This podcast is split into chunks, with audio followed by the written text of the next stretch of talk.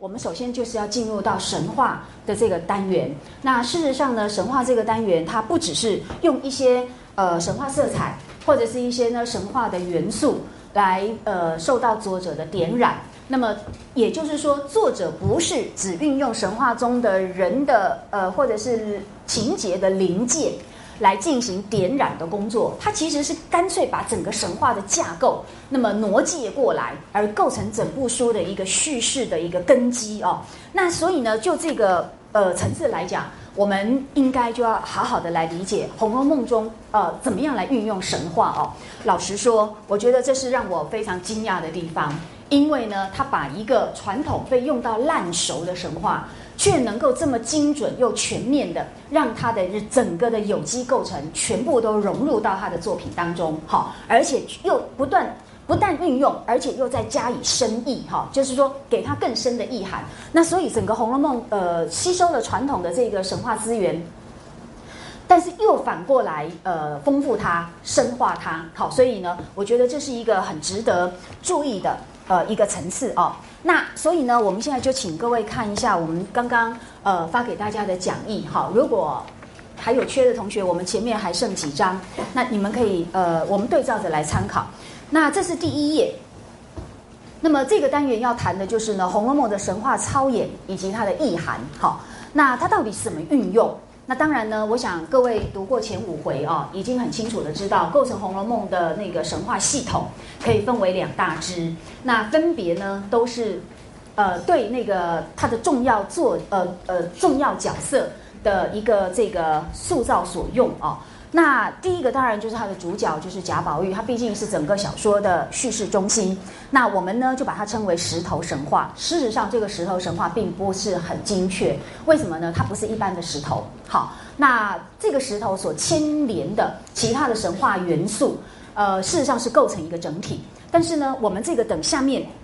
在一步一步、一个层次一个层次去解析的时候，再补充哈。那我们先看一下这个石头神话，其实就是女娲补天的这个石头神话。好，那这个女娲补天的神话呢，在我们呃源源远流长的文化传统里面，事实上从它的创造一直到它历代的被运用，已经呢被添加很多很多的那个文化的意涵。这个文化的意涵也同时被曹雪芹所吸收。好，那。呃，这中间的呃脉络如何呢？各位请看一下，我做了一个小小的整理哦。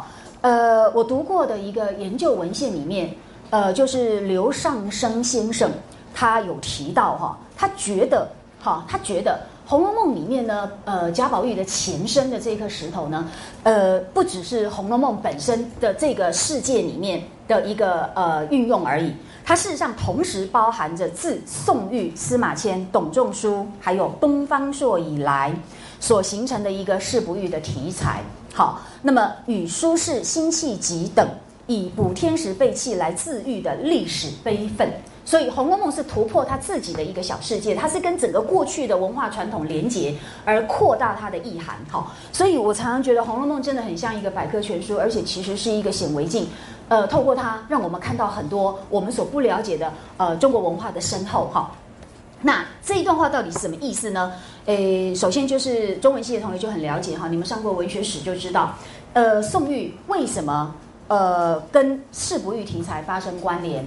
他的哪一部重要著作开创了这个悲秋传统以及世不遇的题材？中文系的同学啊，我看了一下我们的选课单，才发现有很多大一新生哈。大一同学，我很担心你们哦。你们知道吗？其实虽然你们已经呃快要二十岁，可是真的差一年，那个理解力、吸收力、成熟度还是有差别哈。所以我有点担心你们了哈。那总之，那大二以上的不知道有谁了哈。总之。你们该知道，宋玉最重要的，呃，在文学史上影响最大的作品之一，好，其实就是那个《九变》。好，这个《九变》呢，它开创了中国的悲秋的传统，就是对于季节中的秋天，那么以悲，好这样的一个负面情绪来加以反应。好，这个说实在不是我们人类与生俱来就会有的哦。哎，例如乐观的人看到秋天想到的是什么？比如你们很幸福啊。觉得秋天来了，是不是觉得就是金黄色的然后收获的季节，对不对？好，饱满的、沉重，呃，那个呃，实实在在的，哈，是可以收割的季节哦。这是乐观人的心态，对不对？但是呢，很微妙啊。从宋玉开始，他对秋天的那个情绪反应，哎，却是呢走向一个负面。而这个很微妙的，也从此呢就影响到后来的文人们怎么样在四季流转当中呢给予不同的对应哦。所以呢，基本上这是宋玉很大的影响。那但是呢，就是在这个九变里面呢，他呃创造了或者是塑呃塑成了一个悲秋的那个意涵。那么为什么构成悲秋的具体因素之一就是世不遇？因为呢，他穷愁潦倒，好，因为他。孤独无有，又因为什么什么什么，所以构成悲秋的这个整体内涵。那这个悲秋的整体内涵之一就是世不遇，哈，因为世在古代，你呃寒窗不止十年，你唯一的人生的价值的标定以及自我实践的那个准则，其实就是要做官嘛，好，因为那是你唯一实现自我。呃，不管是个人的价值，还是呢，诶，俗世理想的价值，都只有唯一的一条路。所以你当你不遇的时候，几乎就是对你整个人生的否定。好，所以这个在古人的那个书写当中，都是反映最强烈的一个主要题材。好，而因此呢，当这个宋玉开创了这个世不遇题材之后呢，历代就受到许许多多人的呼应跟延续，因为这是很多。怀才不遇的人的共同遭遇，所以呢，你会发现像司马迁，司马迁就写过，好像是感世不遇赋，就是世不遇。那董仲舒也有，告诉你们，连陶渊明都有，好，好像也是悲世不遇赋吧。反正就是世不遇上面加个感，好，或者是悲。总而言之，这简直呢，就是穿透了历代所有读书人。呃，几乎是他们共同的一个心声哈，而因此很容易呃发生共鸣哦。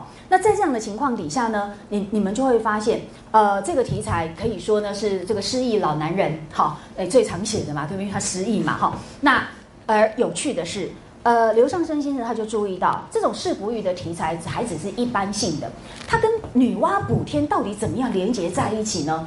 哎，各位来想想看哦，女娲补天的故事里面有没有什么跟不遇相关的？没有嘛？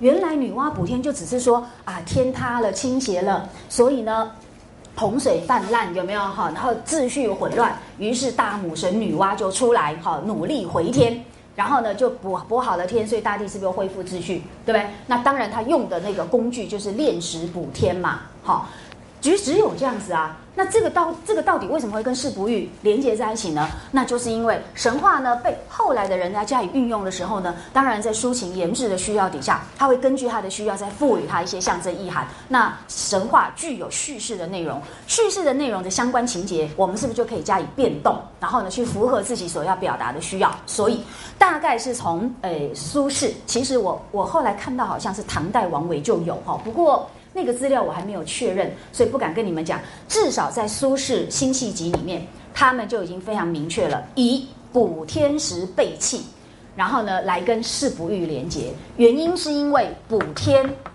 本来只是一个神话，对于过去那么呃地球变迁的若干的一个解释。好，那么但是呢，到了人文世界里面来的时候呢，我们会用人文的呃需要。来赋予它象征，而补天刚刚好，它就可以跟儒家的祭祀事业连接在一起。好，那儒家当然对于知识分子的最高期许，你是不是就是要经世济民，对不对？是一个诶，在呃群体上面我们要熟视，然后呢要改造这个世界，让它更好。那这就是呢儒家呃所寄托于。知识分子的一种最高的期望，好，那知识分子在这样一个庄严的、伟大的，那么要鞠躬尽瘁、死而后已的这样的一个使命之下，也往往以此作为自己人生的价值的最高的一个目标。好，那么所以补天，它就被赋予一个儒家的人文价值，也就是呢，知识分子终其一生呃所能够达到的最大的自我体现，那就是济世的理想的实践。于是，在这个情况底下。能够补天的那些石头们，是不是个个就自我实践了，对不对？好，他们已经呃达到了这样的一个儒家的一个目标，所以他们就没有这个不育的问题。那那读书人他们就在这个故事里面就增乳，就是增加滋生新的情节，就是那女娲炼的石头里面会不会有一些是没有被用上的？哎，这从我们一般人的经验里面，是不是都可以去揣摩、去设想的，对不对？于是，哎，他们就开始想，哎，女娲补天，并也许并不是每颗石头刚好都派上用场哦，可能有一些是不是就就没有用了嘛？因为这个世界已经改造完成了，那没有用的东西是不是被丢在一边？好，可是已经是被炼造的石头，注意哦，被炼造的石头这一点非常的重要。好，它甚至是《红楼梦》里面性灵思想的一个。很重要的一个初步的一个呃体现，好，那以后再说。那么就因为它是被炼造过的，是通了性灵了。你们有没有发现哦？我们第一回来，请大家看一下哦，就在那个第二页，请各位注意哦，这个第二页里面就提到说，呃，这颗石头呢，请看第三行好不好？就这一页的第三行最下面哦，只单单剩了一块未用，就弃在此山青埂峰下。谁知此时自经锻炼之后，灵性已通。注意到了吗？只有女娲补天那个石头，不管用与未用，它都是通灵的。它绝对不是一般你们路边可以看到的石头。那个石头你踢它一百遍，它也不会有反应。好，那只有这个通灵的石头，它才知道。我的价值在哪里，以及我这个价值能不能实现？好，所造成的一个心理的巨大反应，所以它是通灵的石头。那么这个通灵的石头居然又被弃，那不就跟怀才却不遇的文人有那种命运相通的地方吗？好，所以呢，就在辛弃疾啊、苏东坡他们的笔下，就把神话的情节多多做了一点点增呃增补，然后用那个增补来呃隐喻。来双关，那么怀才不遇的文人的遭遇，所以文人他们是呃可以说是最精华的一种心灵，对不对？他们可以抒情，可以研制，可以呢呃来泄露这个世界的奥妙。好，所以对他们来讲，我不能参与这个补天事业，那当然就是一个莫大的人生的缺憾跟失落哦。所以呢，他们才更加的进行创作，所谓的失穷而后功。所以各位你们就可以发现。哎呀，这个灵性已通的石头，他见众石俱得补天，独自己无才不堪入选，所以就自怨自叹，日夜悲嚎惭愧。有没有注意到？好，所以呢，很明显呐，诶，我们曹雪芹在一开始为贾宝玉所设定的这个机灵的处境。事实上呢，也有其呃源远流长的一个传统可以来借用。那那个传统呢，当然就是首先从这个事不遇的写作题材，最后这个事不遇呢被具体的跟神话所增补的情节连接在一起。那么，所以这边讲的很好，就用补天时背弃来自愈，而这已经是一个源远流长的历史悲愤。好，所以曹雪芹也是在这个悲愤之中的，不要忘记。所以我们刚刚提醒大家哦，诶，事实上他深深以自己一辈子穷愁潦倒，没有办法真正的在政治上面实现这个济世理想，是深以为惭愧的。一定要记得这一点。我觉得我们现代人哦，常常呃会用现在的价值观去理解古人，那这么一来，你不能真心的碰触到他们内心中最深刻的那个痛处哦，因为对他们来讲。他们努力了一辈子，就是为了要来展现自己的才华，而这个才华就是在经世济民。如果在宦途上面受挫，这几乎是他们人生中最大的一个呃隐痛哦。你如果不能体会这一点，呃，就不能够真正理解他们的焦虑，以及呢，他们呃最呃最剧烈的疼痛是在什么地方。好，对我们现在来讲。谁要去经世济民啊？对不对？又累，对不对？一个月薪水也没多少，然后整天还要被媒体骂，对不对？每任何一个民众都可以写信来骂我，又不能回嘴，对不对？谁要做啊？对不对？哈。可是个古代不是这样，好。对我们现代人来讲，有什么关系？我我财大机械硕士，我去修车也很开心啊，对不对？哈。我们这这个时代的价值观真的跟过去已经有很大的不同，所以。一定要非常清楚的知道，他们有一个非常单一，而且是非常彻底的价值观在支在支撑。这个支撑点如果一旦崩溃，某个意义来讲，就是人生彻底的自我否定哦。一定要从这个层次上面去理解它。所以，我们的曹雪芹一开始就用一个补天时被弃的一种源远流长的历史悲愤，那么加诸呃贾宝玉的前身，你就要知道这里面真的是一个所谓的。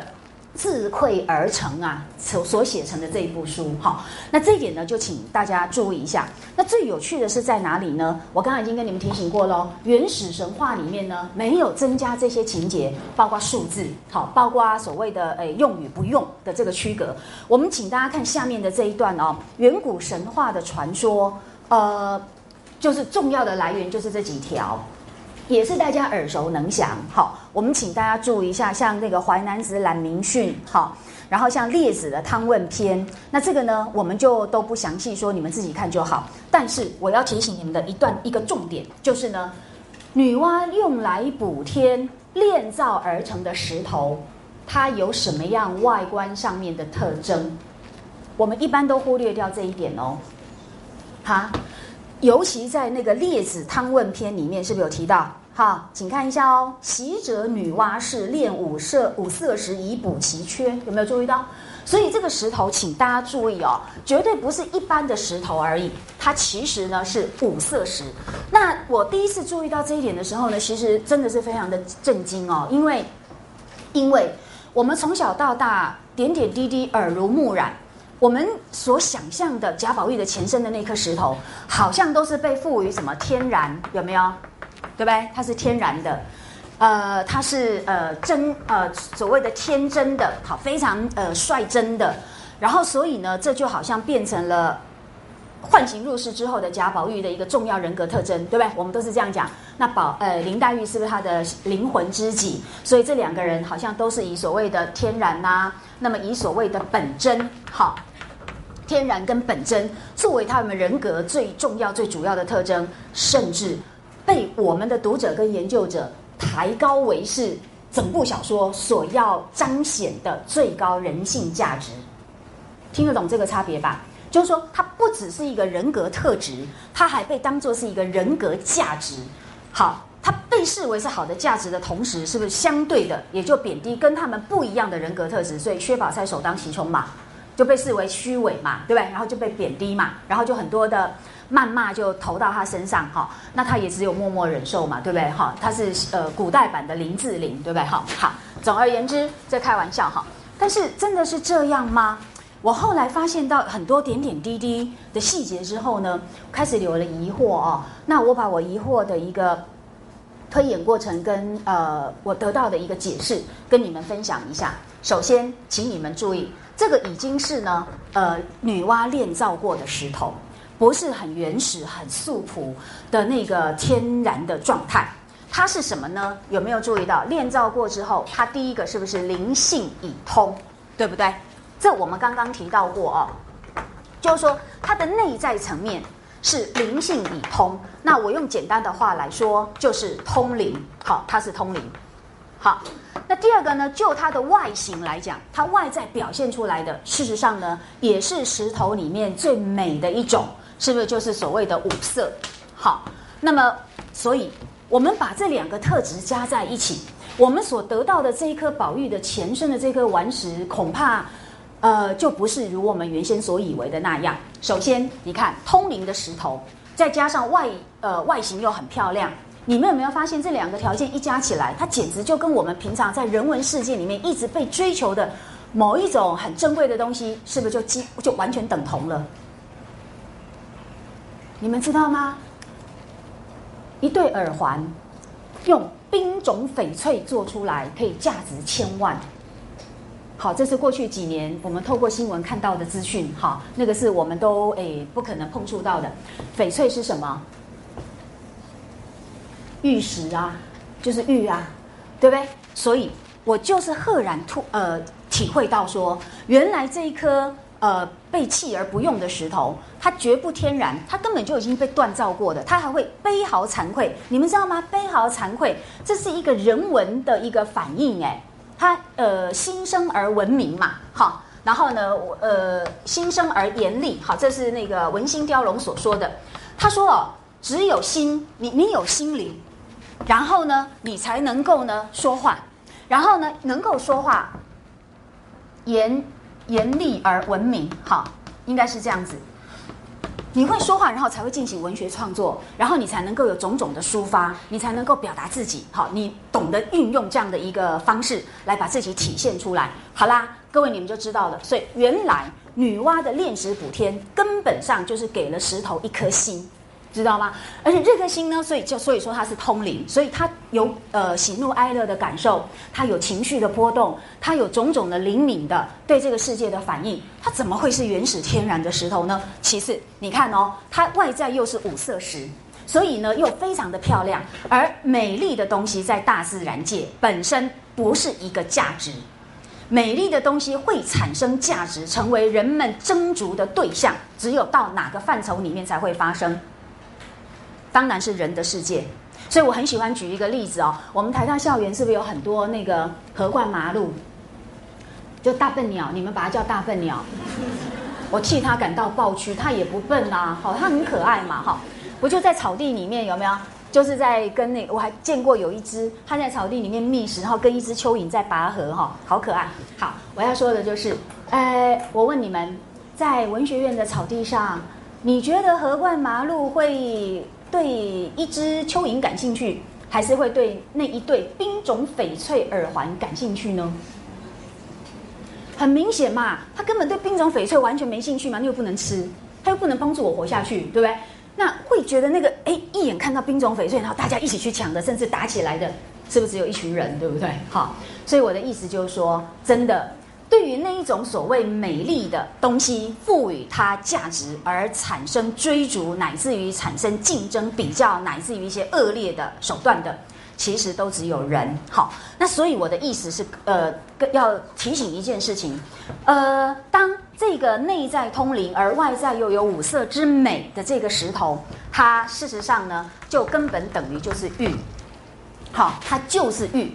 所以呢，很多的那个《红楼梦》的呃读者会理解为说，石头啊是宝玉前身，表示它天然，然后本真的那个阶段。等到它呢进入到人世里面来，就是一个欲望的一个呃一个刺激，然后呢成为一个动力，把它推到人间来。所以要到什么富贵场、温柔乡去受享。所以把贾宝玉的玉，就把它谐音等同为欲望的欲。这个是王国维。呃，首开其说哈，后来影响很大哈。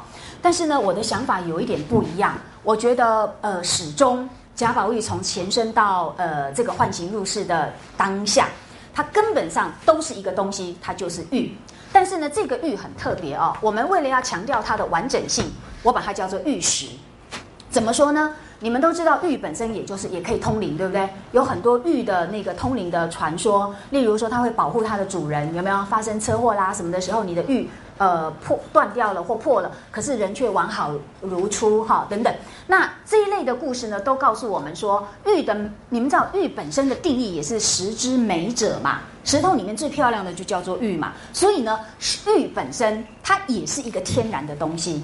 好，它本身呢也是一个呃不是人造的产物，但是它不幸的是，这个玉石呢，来注意一下哦，这个呃在呃这个神界的这个石头贾宝玉的前身，它事实上就已经是玉石的状态。好，它通灵，然后又又外形又很美。那来到人世之后呢，很不幸的是跟自然界不一样。我刚刚举的例子是要提醒大家，同样这个玉石在神界就好像这在呃无欲无求的大自然界一样。万物平等，所以呢，大家都有同样的价值。他们的一套运作规则呢，跟人世的那一种呃，这个充满了获利，好，获利就是财务，好，或者是金钱这种数字所能够呃，这个。决定的那些东西是在大自然界是不会产生的，所以呢，同样的这颗玉石，它在神界，它就是那种自由自在，好，它是不是又去灌溉绛珠仙草，对不对？然后呢，充满了诶平等的那种呃心情，然后呢，有它的逍遥，那当然逍遥久了觉得很无聊，哈，所以就静极思动，就要来到人间，好，那是另外一回事。可是呢，很不幸的这一颗是是呃不幸的是这颗玉石，当它又进入到人间之后，不要忘记哦，它是不是就进入到人的世界？人的世界是不是就开始你你要你争我抢啦，对不对？哎，贾宝玉长得也很漂亮，没错吧？好，然后出身是不是又是贵公子，对不对？那好多的人是不是就觉得，哎，只要只要赢得他的心，嫁入豪门就有机会，对不对？那《红楼梦》里面确实有很多这样的女子啊。我要说的就是，宝玉的本质始终没有变。好，他在女娲炼造之下。它已经是新生而严厉，严厉而文明，它就是一个有灵性的一个存在，好形态。那这个存在形态后来只是幻化人形来到人间，但是人间毕竟已经是一套不同的运作标准，所以它就会面临到很多的是非、很多的争夺，还有很多的这个虚伪造假。这个都跟他自己本身的存在状态无关，而是他所在的这个世界的不同所引起的。这样你们懂我的意思吗？好，所以就此呢，我要提醒大家哦，呃，那个贾宝玉的前身跟今世，我认为始终是一贯的。而没有所谓的从自然到文明，然后从什么本真到什么虚伪，或者是由由无欲无求到欲望主宰的这样的变化，我个人是认为没有。好，那这个你们可以参考一下，因为毕竟《红楼梦》啊本来就是很丰富哦，可以有很多不同的解读，也都有它的道理的书。加上呢，古人也早就说啦，“诗无打鼓”，对不对？没有呃，没有任何解释是绝对唯一正确的哦。所以我提供我的想法给你们做参考。好。那认识到这一点之后呢，我们还要请各位注意到一件事情哦，就在呃第一回第二页这边，有没有发现我们曹雪芹又赋予女娲补天这个神话一些新增的细节？所以我跟你们说过，细节里面有魔鬼。好，那这些细节都要注意。首先，你看一下哦，我们的曹雪芹是不是给了这个女娲所炼的石头一个很具体的尺寸？好。这个是原始神话里面没有的。那么你看是高经十二丈，方经二十四丈，有没有？然后甚至呢，告诉你它总共炼造了几颗，是三万六千五百零一颗，有没有？这些具体的数字当然都有玄机。呃，我们在这边做一点补充哦，因为这个将来都会遇到，请注意高经十二丈的这个十二的数字。呃，从先秦以来就是一个非常重要的数字，它有很丰富的象征意涵。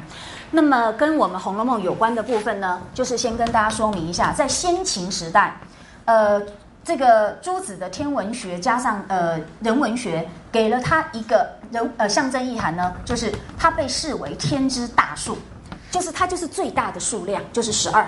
好，那当然呢，为什么会有这样的一个象征意涵呢？那当然，因为不要忘记古人观察我们的这个呃世界运行的种种现象，是不是至少区分出十二个月？一天有几个时辰，要变成一个时间的单位，对不对？天文运作就是跟时间的呃这个呃进展有关嘛。那一天几个时辰？十二个时辰。然后呢，很多的这个对于这个世界运作法则的理解，都是奠奠基在十二的这个数字上。包括一年除了十二个月之外，是不是还有二十四节气？对不对？那这个都是十二的倍数，所以它就是代表天之大数，就是最大的一个数字，它最能够含瓜最多的内涵的意思。好，除此之外，好，这是它的第一个含义。第二个含义呢，在《红楼梦》里面，它运用这个天之大数的一个特定的一个用法是什么呢？那就是呢，请你们注意，脂砚斋又是脂批有说啊，脂批有说，《红楼梦》里面呢。凡是呃，凡是这个十二呢，呃，都是对照十二金钗而言。好，所以你们有没有注意到《红楼梦》里面是不是有呃，从太虚幻境的那个《薄命司》里面的那个布册？好，就是命运预告。那它的归属是不是都是正册、副册、又副册、又又复册？可是每一册都是几个女子的人生预告，是不是都是十二？所以叫十二金钗嘛，对不对？所以你看哦，这个十二呢，当然一方面就是说啊，我这部《红楼梦》，我要呃描述的是形形色色、许许多多的女性，好，那希望能够把各种各样女性的美好跟她们各种不同不同的悲剧，我都能够呢充分的、完整的把它们呈现出来。所以我们说它是一部女性悲剧交响曲哦。那除此之外呢，它里面的十二，好。那么都是呢，照应到这个十二金钗，哈，那所以呢，你就可想而知，哎，这跟《红楼梦》里面呢，呃，所涉及到的这些呃重要的女子们都息息相关，好，那所以呢，这里的这个石头啊，它高经十二丈，呃，就很明显。呃，一方面是在说明这颗石头呢，它也历经呃日月精呃精呃日月运作之后的天地精华，有没有？要经过那个日夜流转，然后一年又一年的那样子的一个锻造哦，然后呢才能够呢通灵。好，当然加上女娲的赋予，然后你们看一下它的方经二十四丈，有没有？就某个意义来讲，可以对应到二十四节气嘛。好，那当然也是十二金钗的倍，十二的倍数。另外呢，这样的石头总共有三万六千五百零一块啊。这个我要请各位特别注意一件事情哦。这个三万六千五五百零一块，它故意有个零一，当然是为了宝玉的机灵的处境而设计哈。就是只有他没用，哎，这样的感觉是不是更孤独、更悲惨？如果跟你一样被丢的有十二个，大家互相取暖。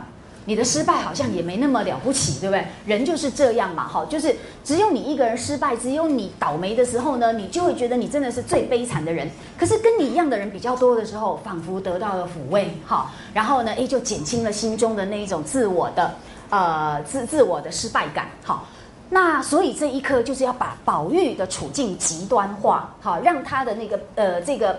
我跟你讲，就是让他的那个失败感，他的惭愧更加深，好，那么所以让他独一无二的的去呃承担这样的一个失败的这个命运，好。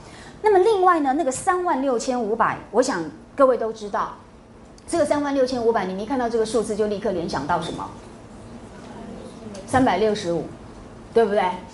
呃，对，没有问题，好，所以就是你看，都是天文数字，好，十二个月啦，二十四节气啦，三百六十五天啦。那俞平伯先生，哈，也是一个《红楼梦》的诶大学者，哈，一个大师，他也是这样谈到的，好，那这个完全没有问题。可是我要多说一句话，多做一个补充，我认为三万六千五百零一块，并不是三百六十五而已，好，呃，并不是三百六十五天而已。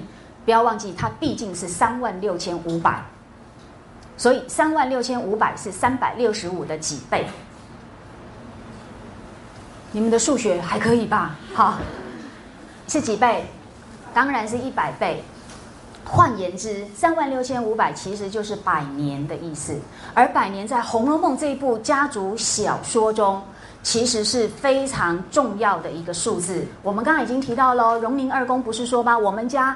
走到了几年就运数要合中啦，百年，百年基本上呢就是中国传统呃认定的一个所谓的那个呃，他们认定这个世间有许许多多的存在体，存在体有的是朝代，有的是个人，有的是呃整个的历史，他们会认为每一个存在体都有它生命的局限。好，那越大的存在体，它的局限当然就越长，但是它一定会毁灭，所以有五百年一个断线，然后呢三十年一个断线，然后呢也有所谓的百年的这个断线。那所以呢，这个我们等到讲到末世的时候再说哈。所以这个百年基本上也是呢回应宝玉所处的是一个贾家的末世的一个局面。好，这已经家族走了百年哈。好，那这个是简单先提到一下。好，于是呢，在这样的一个情况底下啊，我们另外再做补充，百年除了是家族的呃这个诶命运的底底线啊之外，是不是也是人寿的极限，对不对？人的生命是不是用百年来作为一个呃概称嘛？哈，我百年之后如何如何啦？所以总而言之，我觉得三百六呃三万六千五百的这个数字，其实不断的在隐喻的都是跟呢。终结有关，好，就是都要结束的，不管是家族或个人哦。那所以这个真的是一个末世的挽歌啦，哈。好，那么我们补充完这一点之后呢，我们请各位回到这个讲义的部分哦。那么这个远古神话在它最原初的状态，呃，如何的被后来的文人根据他们的需要，被赋予是不育的题材，好来自愈，乃至于被《红楼梦》呢更加扩大到他所关心。所眷恋也悲婉的那些众多美好的女性，哈，这个叫十二金钗，哈，那你就可想而知这中间的一个不断扩张的过程。那我们现在再来往下看哦，你会发现除了这个远古神话跟历代的文人，那么对这个神话的一个改写啊，然后以及所增添的人文意涵之外，呃，我们对于这个。女娲补天的神话运用，也不能忽略曹雪芹自身的家学渊源。那么，请看一下哦，诶，我们现在大概都同意，曹雪芹的祖父就是曹寅。好，那曹寅呢，他当那个江宁织造的时候，他跟那个康熙的关系非常好。康熙的几次南巡，就是由他来接驾，所以他们真的是有机会跟皇帝接触，亲眼呢，呃，目睹内家风范的人，懂吗？而这个是别的一般的贵族根本恐怕也不见得。有这个机会，更不用讲是一般的潦倒文人哦。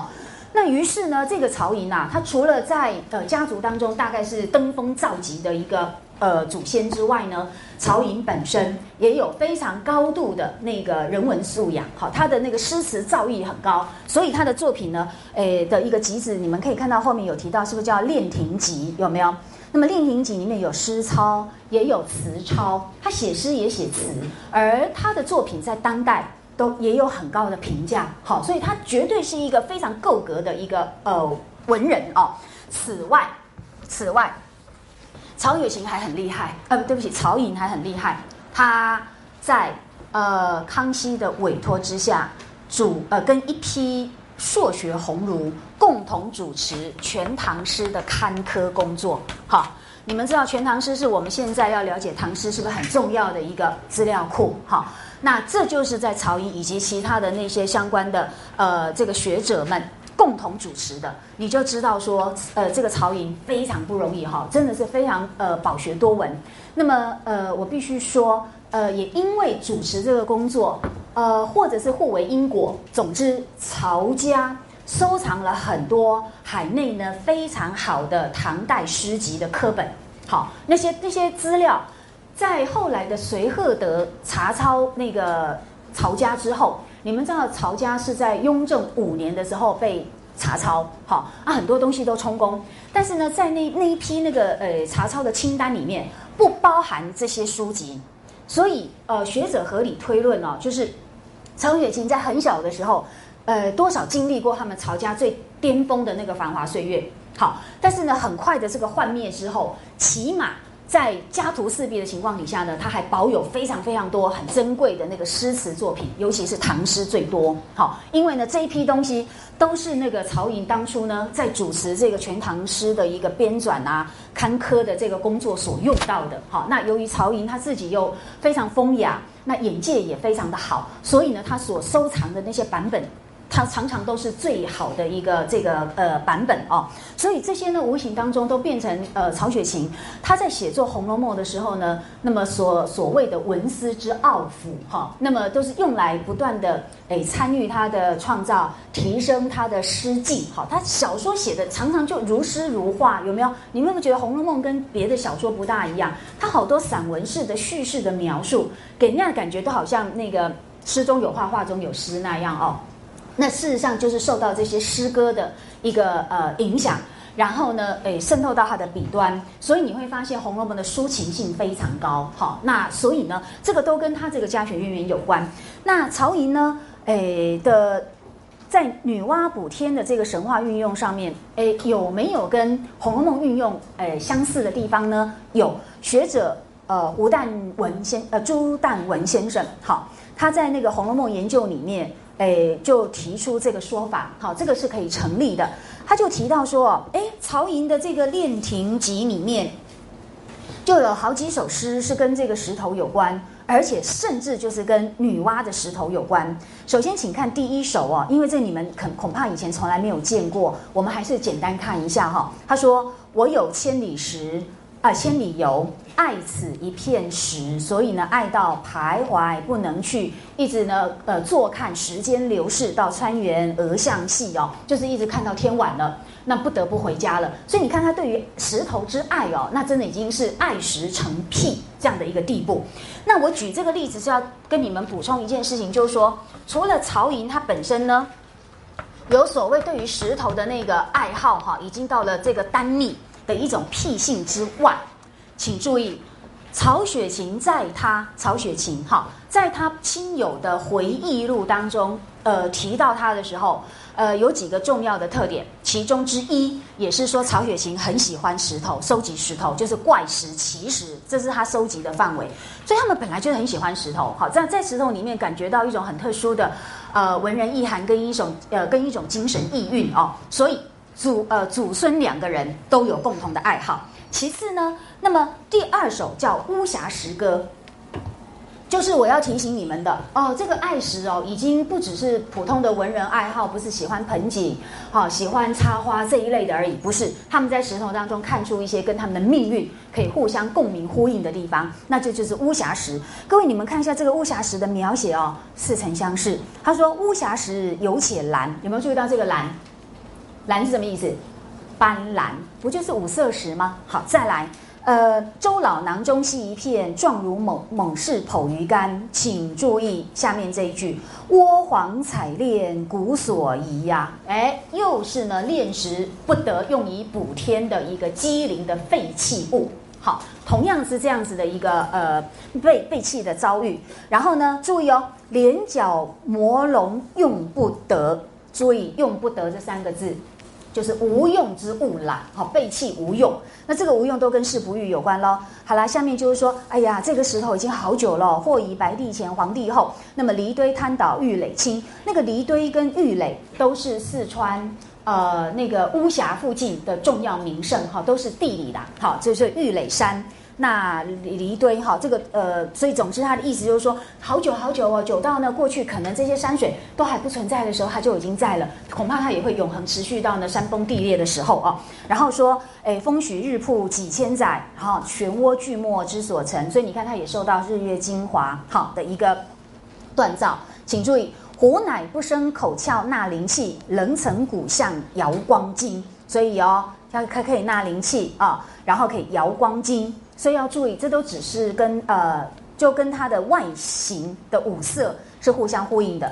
可是呢，问题是在于它又无用啊。皆哉时玩而旷，那么利刃不发行，细冲不学不举种，意思就是也不能拿来冲米，也不能拿来磨刀，反正呢都是一个没有用的东西。所以牙光何堪日一番？注意最后一句，抱山弃意图重重。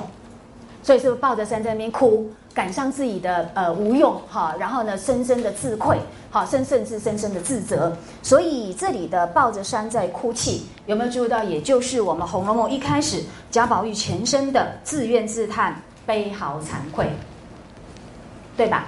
所以呢，如果从这个角度来讲，哎，我们《红楼梦》所用的这个女娲。炼石而弃一颗未用的这些情况，老实说，好像跟他曹呃跟曹寅所幻设出来的一个世不遇的图景，也可以呢这个。互通款起哦，所以他们彼此之间可能也是有一种血脉呃相通的一个呃继承关系。但是我想呢，这些都是外援的因素。我们最后一分钟做一个小小的总结，就是到目前为止，我们看到这个女娲补天的神话呢，基本上都是外援的。好，从远古神话到他的祖父曹寅，这些呢都是跟创作有关，但是不等于曹雪芹的创作内容。所以，我们真正要了解《红楼梦》到底怎么样用女娲补天，我们还是得要回归到文本，然后呢，进行一个从它的整体来着眼跟入手的一个分析。那所以，我们真正这个单元最重要的是第三个、第三项，就是石头神话的意义。那到底怎么样被曹雪芹运用？这个运用过程当中如何丰富、深刻化，然后给了他什么样的象征意涵，而以至于可以帮助我们对这些角色跟情节那么进行理解。呃，有关我们这个《红楼梦》的参考书单，哈，我已经整理出来。那我不知道说你们是不是要现在先插入做一个简介，还是我们就还是只继续上这个《红楼梦》的这个神话专题？那这份书单你们放心哦，我会把它放到 C 把上。好，我我们的课程有 C 把，你们知道吗？所以呢，你们呃呃，我们有修课的同学，你们只要登录，其实就可以看到这个资料。但是呢，我想有一些东西还是要跟你们做一点简单的说明哦。所以我们就用个十分钟来谈这个好了，好不好？好，那这样你们会比较清楚哈。呃，首先就是我们这个小说的版本用的是根成本，这个我们以前第一堂课的时候讲过，但是我后来发现有一些同学有一点混乱哦，所以我还是简单做一个介绍。那么就是在那个文本的部分呢，我们一般呢都分为所谓的那个知本哦，或者就叫做知评本也可以。这就是以知有知燕斋的评点的那个版本。好，所以它的特点呢，就是当然就是有批语啦。好，这个不用讲了。那么第二个呢，就是它一定是那个手抄本。好，因为它是在少数亲友之呃之间，那么彼此传阅啊，然呃所形成的一个情况。那所以呢，它一定是残本。好，根本没有写完，这个是那个知评本的共同特色。那么我们之前跟大家讲过哦，呃，它可以有分所谓的假虚本。那假虚本，我们呃跟各位提醒一下，以下我们所说的带有年份的这种版本，都不是当年度写下来的那个版本。听清楚，假虚本并不是假虚那一年呃抄录出来的那个小说的版本，而是叫做过录本。好。过路本的意思就是说，哎，它是在它是根据甲戌年那的那一年的版本在抄录的，这个叫过路本。这样听得懂吗？那原则上，只要抄的人呃很小心、很谨慎、很严格，那么即便是过路本，它应该跟原来的甲戌本应该是一模一样。这样懂吗？这是原则。好，每当我们上课了半天，你们考出来的奇怪怎么都差这么多哈？所以，哎，我们只能从原则上来推，因为原始的甲戌本已经不见了。好，所以我们接下来所讲到的那些大概都叫做过路本。那这个甲戌本是那个呃胡适发现的。但是呢，它非常少，只有十六回哈，所以几乎呃是没有办法派上用场。那那个原呃那个版本呢，呃之前中央研究院。呃，有把它做一个套色的影印，好，所以我也有买到一本哈，但是目前据说已经绝版。那有另外的学术单位会再度发行。那我想这个版本是除了学术研究之外，你们应该是用不到的啊。那另外一个呢，就是所谓的这个呃，我们只选呃选几个比较重要的版本。另外就是我们提到过这个庚辰本，好，那事实上它已经有七十八回，只缺六十三跟啊六十七吧，大概是这样。好，所以我们大概呃说它是七十八回，所以是最好的。那么在曹雪芹生前都呃写等于说写出来的那个版本，当然不止这样哦，它还有好多版本哦，什么集毛本啦、进藏本啦，哈，就是那个呃进藏本，然后还有呃那个什么蒙福本、蒙古王府本，还有那个列藏本，列就是列宁格勒。的图书馆的藏本，懂吗？哈，二到俄国那边去哈，反正就一堆。所以这个版本啊，在这个比较考证跟呃参教的那个情况呢，其实就是非常的重要哦。那反正你们大约有这个基本概念就好。那么现在重点就在这里，知评既然这么的重要，那我们要到哪里去找，才能够诶很方便的运用到知燕斋所提供的资讯呢？所以我们这个。诶，参考书里面的第一第一本就非常的重要哦，这个是在做《红楼梦》研究几乎是不可或缺。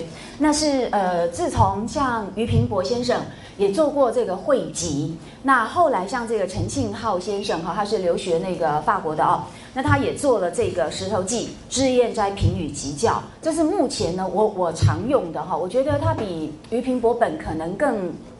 更完善一点，哈，那也吸收了一些在他那个时代所能够看到的最新的成果。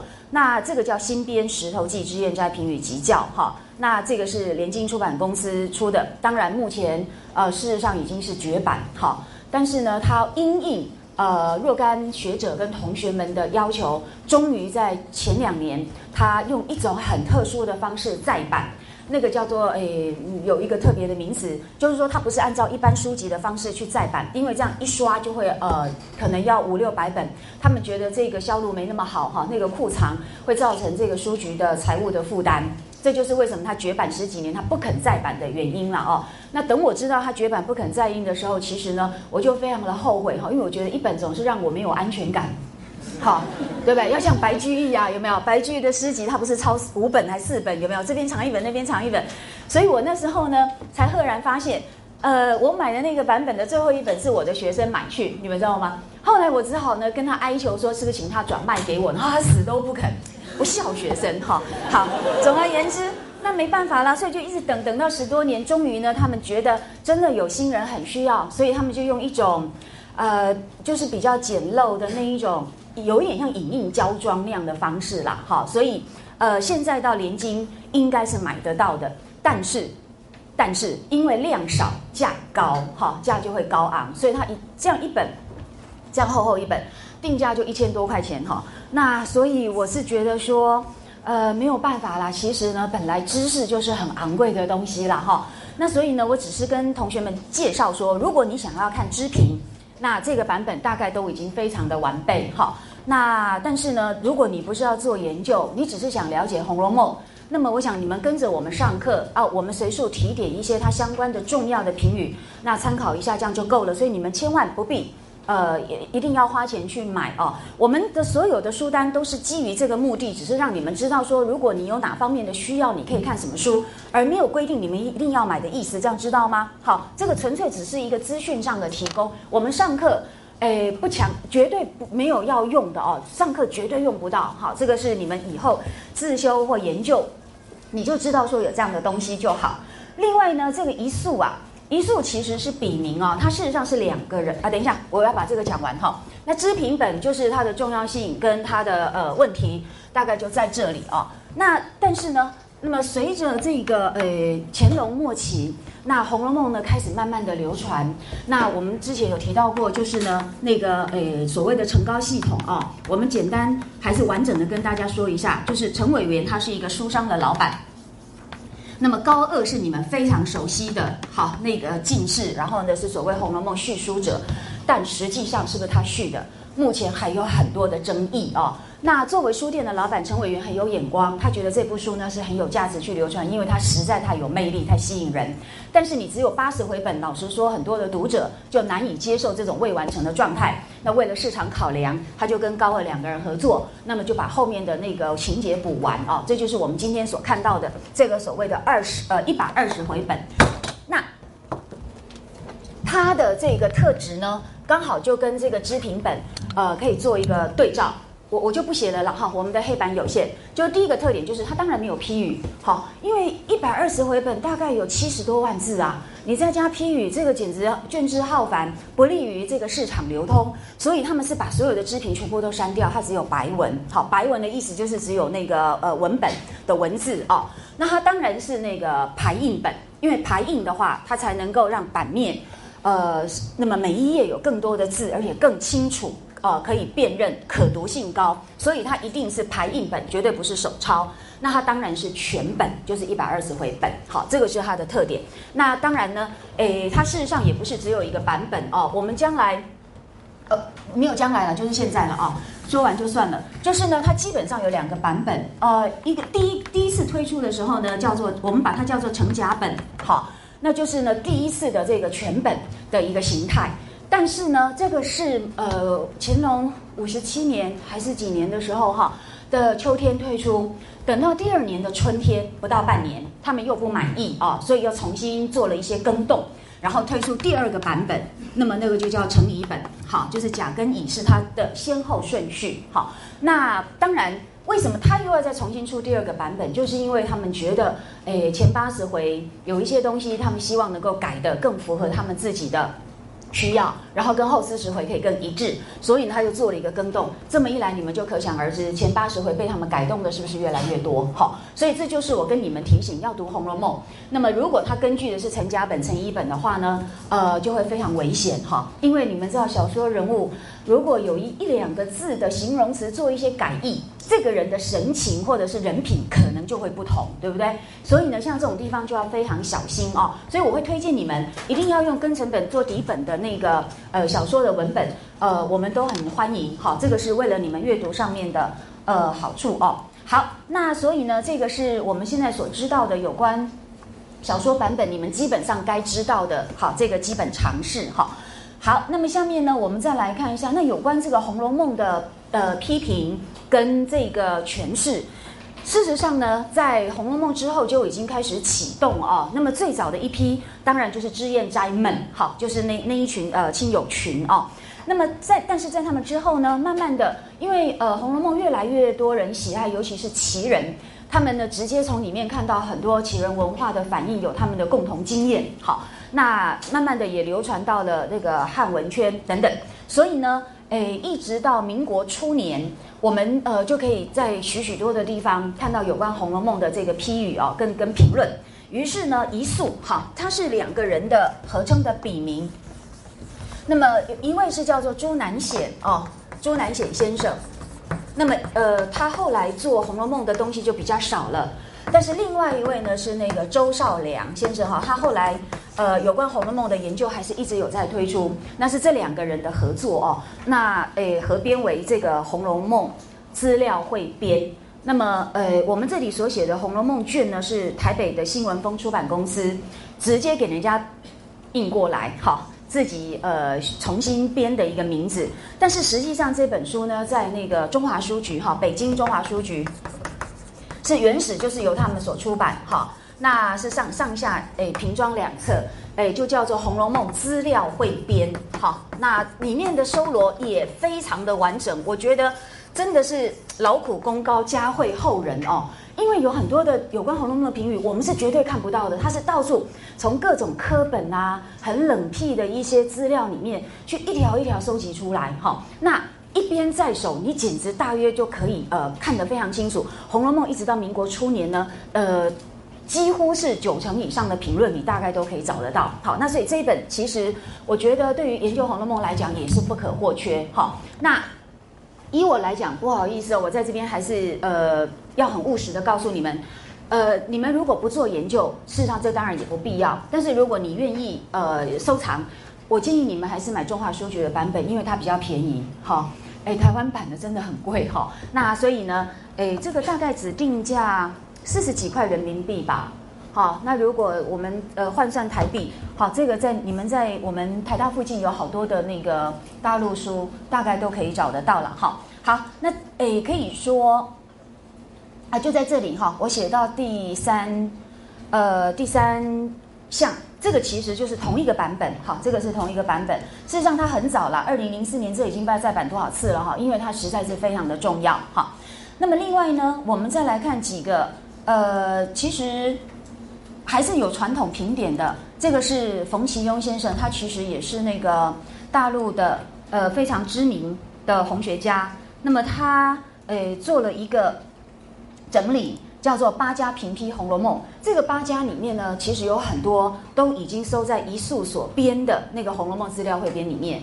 那这八家就比较重要的那个《红楼梦》的评点家，包括什么王熙莲啦、张新之啊，哈，诶，这些人物呢，我们将来可能大家都会呃有机会看到他们的意见哦，有些意见非常精彩，哈。那总而言之，那这是一套三本很大的、很大部头的书哈，我们图书馆都有，你们可以呃去翻一翻，呃了解一下它的状况。那既然是八家评批《红楼梦》，它的做法是哦，一样一百二十回全本，好，然后呢就把诶八家的评语。依序在各个相关地方回前回末，或者是呃夹批没批，他们就在相关的地方收录他们的批语。好，所以它的呃会那么大部头的原因，是因为连文本都收进去，所以可以直接对照。哈，这个是它的优点。那么下面呢，我们所介绍的就是比较是现代学者的研究了哦，像那个呃理人书局，那么收集或编纂的几部呢，呃有关《红楼梦》的论文集，那它不是有主题性的，但是它收集一些呢。当时他们认为，呃，比较重要的、有影响力的那个红学的研究成果，那包括什么呢？包括王国维啊，或者是余英时啊、周策纵啊等等。那么就有呃两本书，一本是《红楼梦艺术论》，一本是《曹雪芹与红楼梦》。好，那这里面都是有好多的单篇论文，有些真的是非常重要哈，有很好的研究成果。那你们可以到图书馆去翻翻看，因为全部都绝版。好，那俞平伯他当然也是红学的大师。呃，它里面有好多研究，真的非常的呃，走在时代的前端，好，而且它对于小说文本的掌握，我认为比起其他的这个红学论著来讲，更加的具有全面的文本基础，好，而且通常比较客观，我觉得这是很难得的哦。那呃，它的这个呃论文集呢，以这个版本是收集最全的，厚厚一大册，好，后来我们在市面上可以看到一些比较薄的。呃，什么俞平伯论《红楼梦》，那其实已经不不够全哈，所以是上海古籍的这个是把他的红学成果收集最全备的哈，这个图书馆也有哈。那么另外呢，像呃蒋和森是比较早年哦，民国初年的啦的一位学者。那他是一个非常深情的学者，所以呢，他所写的这个《红楼梦》论稿呢，你可以看到笔端都胀满感情哦。那么对人物都有非常深厚的感意，那甚至你感觉到呢，他可能一边写一边流着眼泪。哈，那文笔非常的好。呃，那他这个呃写作呢？也是我觉得比较呃客观一点，好，那又很有深的感情。但是因为当然比较早年了哈，所以他的那个学术规格当然跟我们今天不一样。不过我觉得还是有可以参考的地方哈。那呃，二零零八年呃，人民就是北京的人民文学出版社又把它再版，所以呢，这个市面上恐怕都还是找得到哈。那余英时先生呢，他所以是一个史学大师啦。事实上他很早也有呃有关《红楼梦》的写作哦，那么就被收集成为《红楼梦》的两个世界，因为其中有一篇大概是影响最大的单篇的篇名就叫做《红楼梦》的两个世界，那里面就讲到那个大观园跟太虚幻境，大观园的理想世界跟外面的现实世界，这个叫两个世界的对立，好跟对照。那他的阐述，呃，大致上我觉得都蛮蛮有一些启发性的哦。那里面当然也有一些考证，包括说，呃，曹雪芹的亲友，然后呢，他们彼此之间的一些呃文学渊源等等。那个呃，这个是余英时先生的长处，好，就是说他的考证功力也可以在红学里面呈现出来，你们也可以里面去看看哦。那梅心林先生的这一部那个《红楼梦》的哲学精神，我们上次已经介绍过了。那它是十几年前的著作哦，那么就在十年后。二零零七年，上海的华东师范大学重新把它出版。那当然，呃，这个从物质上来讲，它的印刷品质各方面都比十年前的那个要来得好哦。这个我想市面上可能都还是找得到的。另外呢，宋琦就是你们很熟悉的啦，好，他的笔名叫林以亮，反而林以亮才是他的笔名。那他是那个呃。张爱玲的好朋友，你们应该都知道嘛，哈。张爱玲的那个遗嘱基本上是由她来执行的哦。那她对《红楼梦》也很有研究，而且我觉得很不错哎。这个人他也很客观中肯，像他讲袭人就不会一副就是告密者啊什么什么的那种姿态哦，反而很能够客观中肯的去看大观园里面的那些女孩子们的世界哈。我觉得诶，从这个角度来讲，他里面对于大观园的研究。呃，对于袭人或若干人物的探讨，我也觉得诶有可观之处哦。那诶，两千年的时候，那北京的中国书店就把他的相关著作就汇集成册，好，就是宋呃宋琦的《红学论集》哦。那么主标题就是《红楼梦释要》。那这个市面上当然已经找不到了啦，哈，因为两千年到现在，诶，所以你们有兴趣可以到图书馆找一找。当然。上述所讲都是比较是呃主题式的，那么有呃不是聚焦在大家最呃感兴趣的人物身上哦，那么其他都是从那个呃全书的主题、主旨、考据或者是大观园等等这些。那如果是就你们比较有兴趣的这个诶《红楼梦》的人物而言呢，我想大概有几本书你们可以。参考一下了哦。那么至于呢，《红楼梦》中是不是夹杂着大量诗词韵语，对不对？呃，经过统计有两百多篇哦，而且呢，它跟《西游记》啊、《三国演义》的引述诗词是不一样的。其他的那种长篇章回小说的引述诗词，基本上跟文本的叙述是脱离的。好，它只是有点像史家一样突然插进来做一个评论。老实说，它真基本上会对呃文本的艺术全体构成一种干扰。但是《红楼梦》的诗词，呃，曲赋完全不是，它根本是很有机的，跟情节人物互相融合，成为一体，它是不能够独立出来的哈。所以呢，就此而言，《红楼梦》简直也是超越所有其他的中国传统小说。好，因此要怎么样正确的理解《红楼梦》里面的诗词曲赋？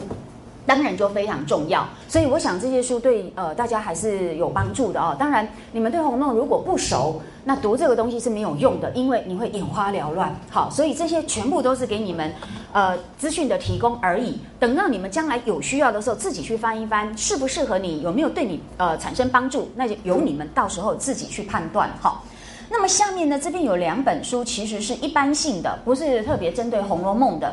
呃，我是要提醒你们。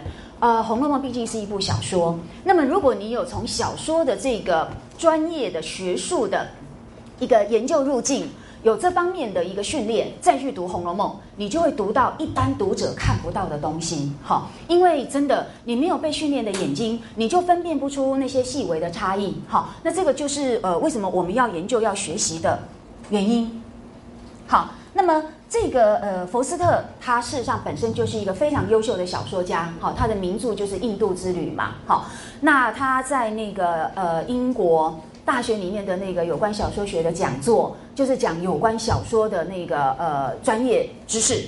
那么后来这个演讲稿就被汇集为呃这个小说《面面观》。那我真的觉得哦，这个这本书深入浅出。然后呢，他非常呃，我我觉得精简扼要的表达出呢，我们对小说基本的一些呃重要的认识。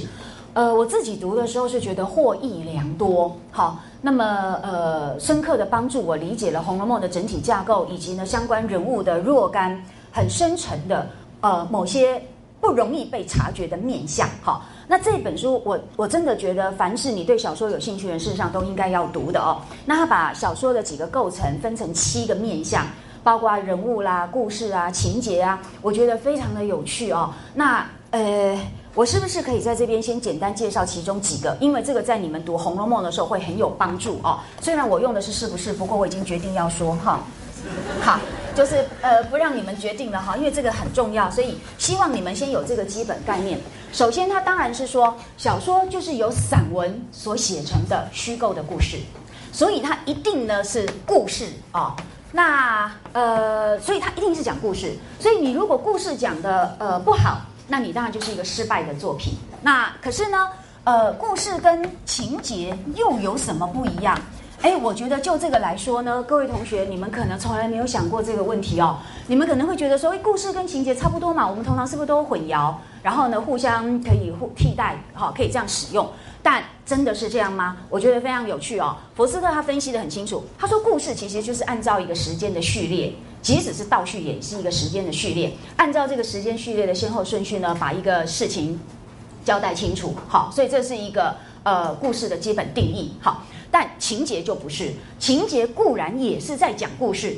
但是呢，情节比故事多了一个东西，就是那些顺着时间序列所发生的事情，好之间人物的行动之间，必须要有因果关系。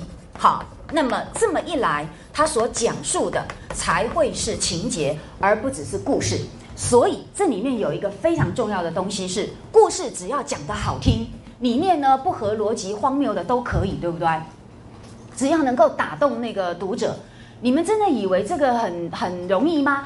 不容易呀！你要讲到诶，读者非常的感兴趣，然后呢，一直很想知道后面发生什么事情。老实说，你这个讲故事的人就非常的成功。所以呢，佛斯特用了一个短语来说明故事讲的成功与否的一个判断标准，就是哦，读者会不断的在心里，甚至行诸于口舌，不断的追问说。然后呢？然后呢？然后呢？那你这个故事就成功了，了解吗？好，那所以这么一来，他说啊，一个故事讲得好不好，他所诉诸的是读者的好奇心。好，只要你能够满足读者的好奇心，让他很想知道下面发生什么事情，你这个故事就成功。但是呢，这样的故事本身会不会真的能够在一个比较深、比较高的心灵层次或哲理层次？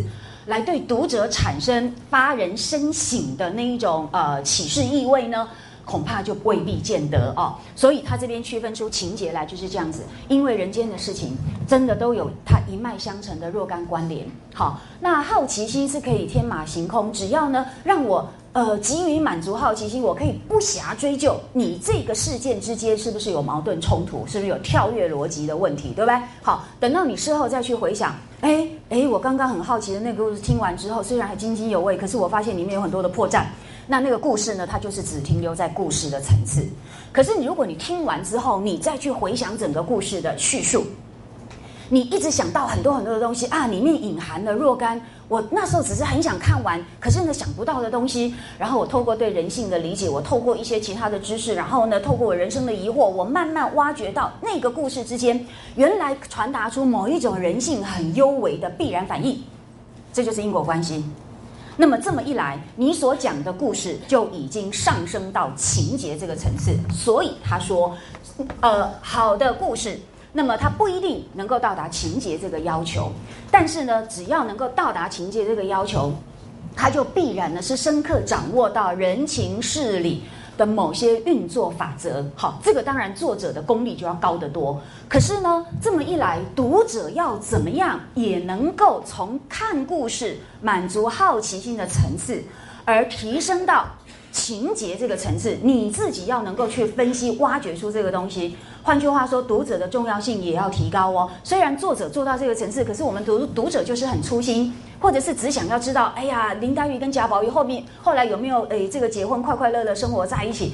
你只你只是在满足这个好奇心的话，那作呃作者的苦心当然也就白费。好，所以佛斯特语重心长，他告诉读者们说：“你如果要把这个已经到情节层次的小说读到这个层次的话，你必须要有两个条件。第一个呢，就是你要有记忆力。好，所以他说一个情呃写也是呃上升到情节层次的这个小说呢，它的内涵要诉诸读者的记忆，就是你对这个小说要很熟。”否则呢，很多细节你都搞不清楚，然后就仅凭着几个段落，然后你就来以偏概全，你就来孤证隐逸，然后你就开始自自由发挥。那这样子，你当然就破坏这个小说本身要提供给你的因果关系哦。所以读者要读得很熟。要记得很多东西，告诉你们，这在《红楼梦》里面是非常不容易的，因为《红楼梦》实在太多细节哦。那第二个是什么呢？就是要有智慧啊，这好像更难的，对不对？哈，我们人好像要有智慧，真的是要很辛苦努力才能够得到，所以要能够读到作者的情节设计。那么我们读者得要好好发挥记忆跟你的人生智慧。好啦，这两者当然都很难呐，对不对？那记忆是你们很擅长，可是你们要付出时间。那至于智慧呢，可能就要有人生历练，对不对？要受到一些打击，你要有重大的失落，你要领略到人生许多的无可奈何，然后你可能才看得出来啊，原来这里小说的这个部分。是有这样的东西，而且是有这个，不是我们以前所以为的那样。好，所以呢，就因为如此，《红楼梦》可以一读再读，对不对？你中年读会有不同的体会，你晚年读又有不同的体会，就是因为你的人生智慧一直也在与时俱进。原理上啊，好，有些人不是马齿土长，那个我们就不讲了了哈。总而言之，所以呢，就福斯特来讲，呃，他所提供的小说的两个面，好，面面观七个面里面的两个面，我希望同学要记得一件事情。呃，我知道你们读《红楼梦》最开始都是呢从故事这个层次进去，但是呢，一定要要求自己，你要呢也要做一个有资格的读者，那就是呢好好的记忆，好好好的读熟，不要放过细节。同时呢，人生智慧不是一触可及，但是呢，不要忘记，我们也是要开放给这个小说。作家让他来启示我们的内心，好灌注给我们他所体认的那么丰富优美的智慧。那抱着这样的谦逊的心，我们才能够真正读到《红楼梦》的深刻内涵，而不是自以为是的把自己的成见呢去套那些情节人物，那就毫无意义哦。那这是那个我觉得福斯特实在是给我很大启发的这两个说法哦。那。呃，我举一个例子，再举最后一个例子来说明故事跟情节之间有什么不同。呃，佛斯特举的例子也非常浅显。他说呢，如果有一段叙述是说，呃，国王死了，王呃，然后王后也死了，这样的描述是在讲故事还是在讲情节？故事，他只是照时间先后顺序把那个呃事件表达出来。但是他说，如果我们换成一个说法是，国王死了。王后也因此伤心而死，这个就是在讲故事，这里面就有更更多的意味了，对不对？好，所以这个你们可以区分。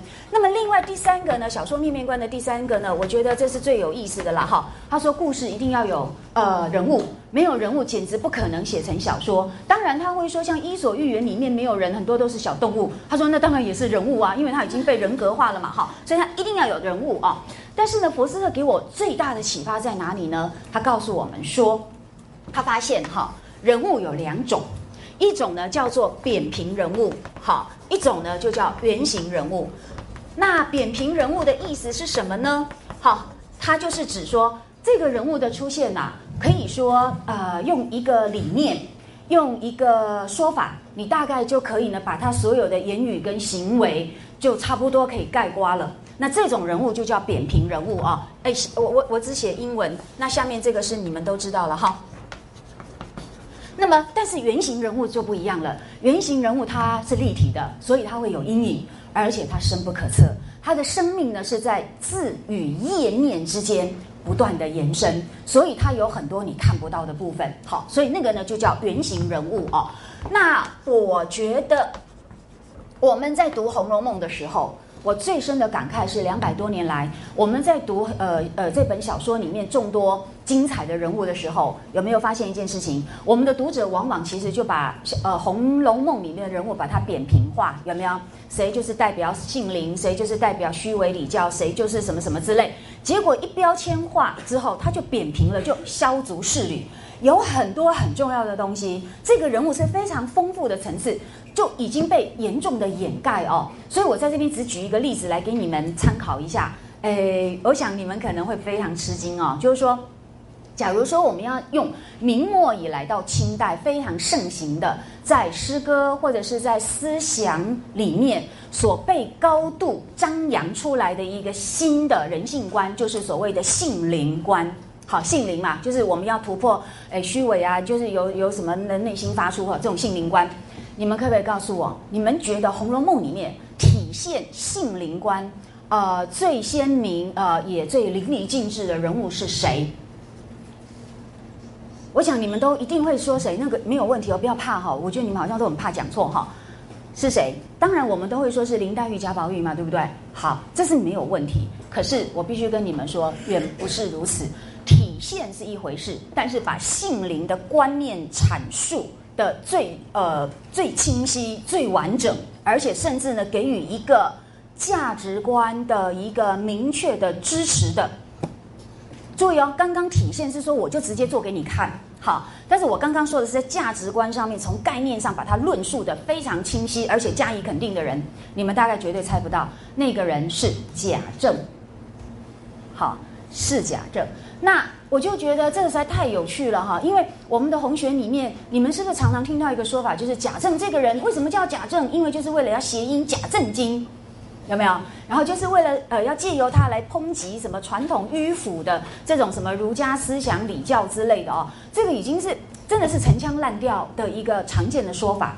但是我看到的真的不是这样，而且是这几年来不断的重新去呃去分析，去不断的停下来去想这个人物现在为什么讲这个话，他讲这个话背后的一个信念是什么，然后不断的重新去翻找去建构。结果我发现贾政反而是《红楼梦》里面的性灵说的最佳代言人。好，所以你不觉得这实在太有趣了吗？由此可见，《红楼梦》里面的人物全几乎几乎哈都是原型人物。好，他们都有很多层面，是你不能用一一个单一的呃概念或单一单一的一个形象就把它盖刮掉的哦。那所以呢，我觉得我们在读《红楼梦》的时候，我也是非常希望你们一定要保持着一个开放的心态哦，不要老是把一个固定僵化的一个想法，好或者是一个呃成见，然后呢就指导你去面对这个小说人物的形形色色。因为这样一来，你戴了有色眼镜之后，就会把很多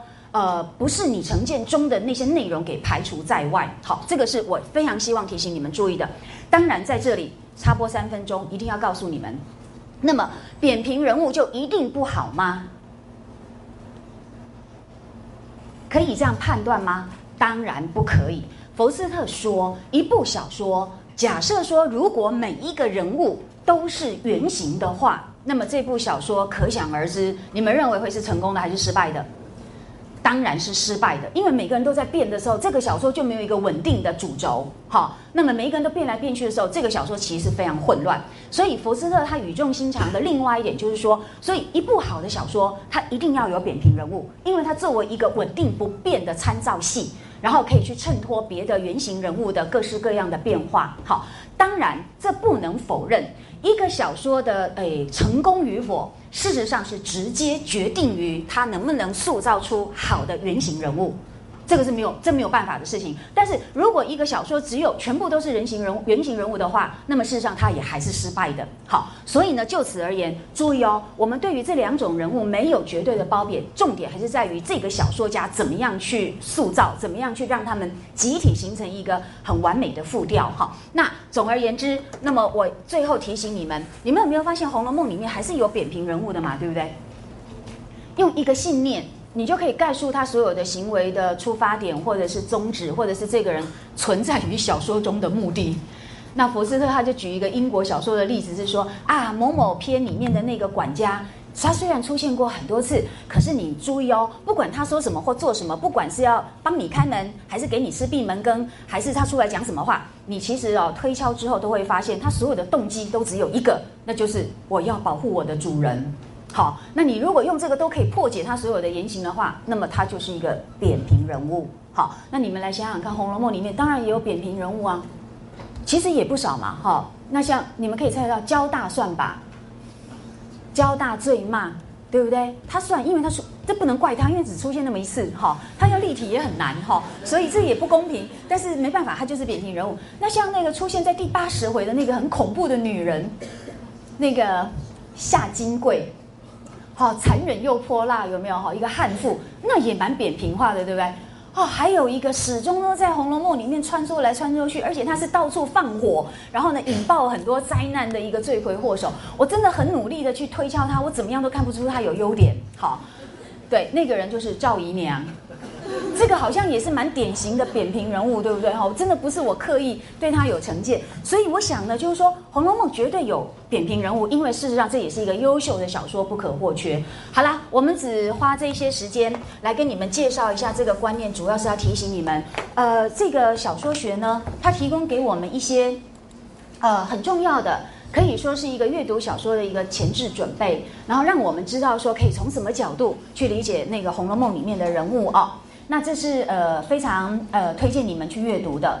另外呢，这是那个 Princeton 的呃一个非常杰出的汉学家哈，就是普安迪先生哦。那诶他在北大。呃，十多年前曾经做过一个讲座，一个系列演讲。那这也是他的演讲稿，就汇集成《中国叙事学》。那里面呢，就有一章专门就是在讲《红楼梦》。那其中呢，就把他多年来研究中国长篇小说，包括明代四大奇书的心得，那么就蛮提纲挈领的，在这个演讲里面都有提供。哈，所以我想这是普安迪先生大概也最容易读，但是很容易能够呃感受到他研究呃成果所闪现出来的火花的呃一部比较。呃，容易读的作品哦，呃，这个好像不晓得有没有在再版哈，因为一九九六年的这个版本是已经绝版的了哈。好，那这个呢，我们到时候会把它放到 C 拔上面，那各位呢就可以去参考。那这个书单呢，我们稍后会请助教把它放到 C 拔上哈。那我想借由这个简单的说明，你们可能就比较知道说哪些书是你们现在可以用，或者是将来什么时候需要的时候可以用哦，这个都给你们做参考。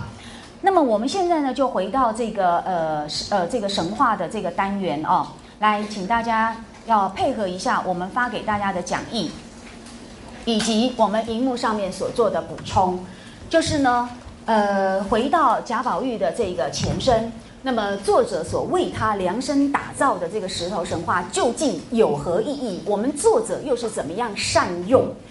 呃，从古老的神话一直不断的被滋辱，添加更多枝节与隐喻的这个女娲补天的神话，哈，它到底是怎么样把它的各个构成要件呢都充分加以运用，加以呃呃这个融入到它的这个创作里面来哦。所以呢，我们根据女娲补天的构成要素分为呃三个重点。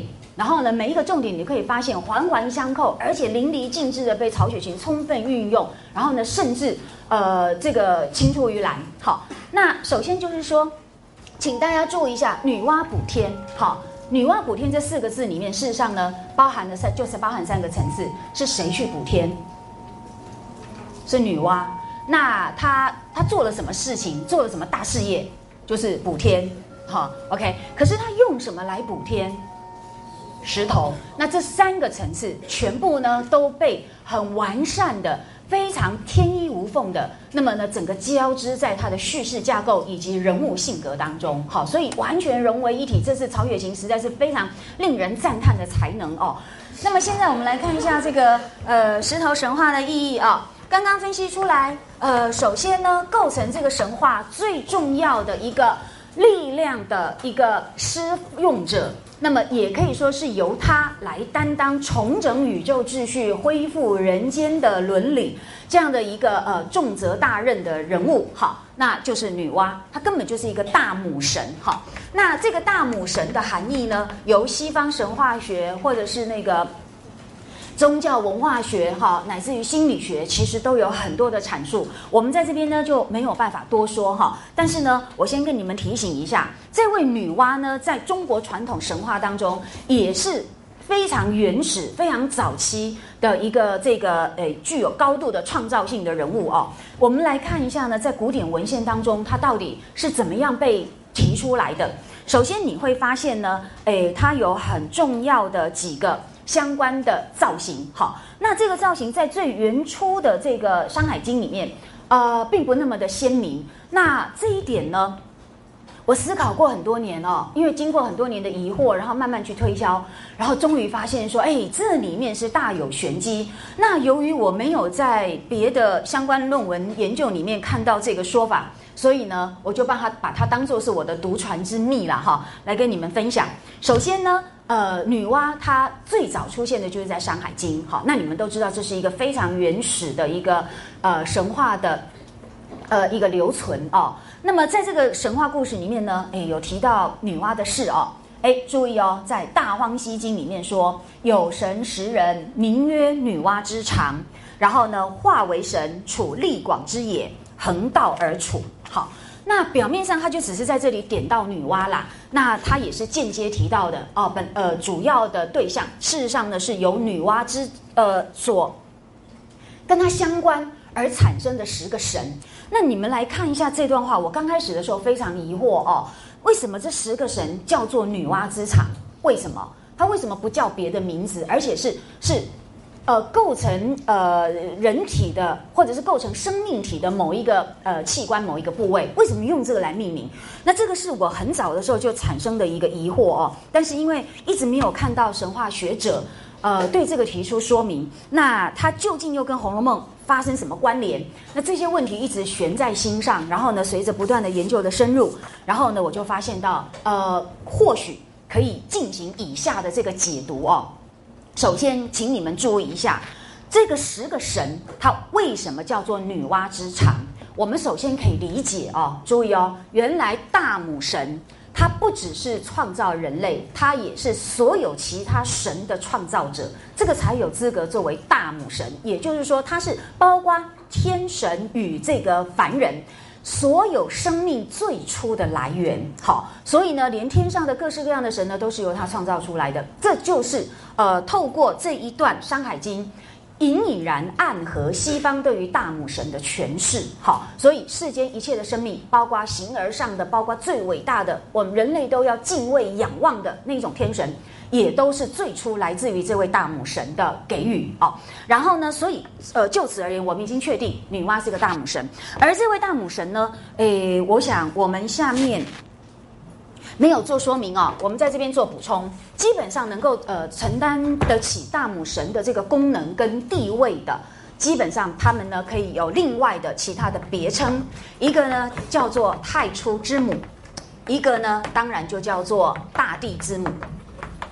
各位可以发现，这两个名词当然都是对这一种创造一切的大母神的最大的礼赞。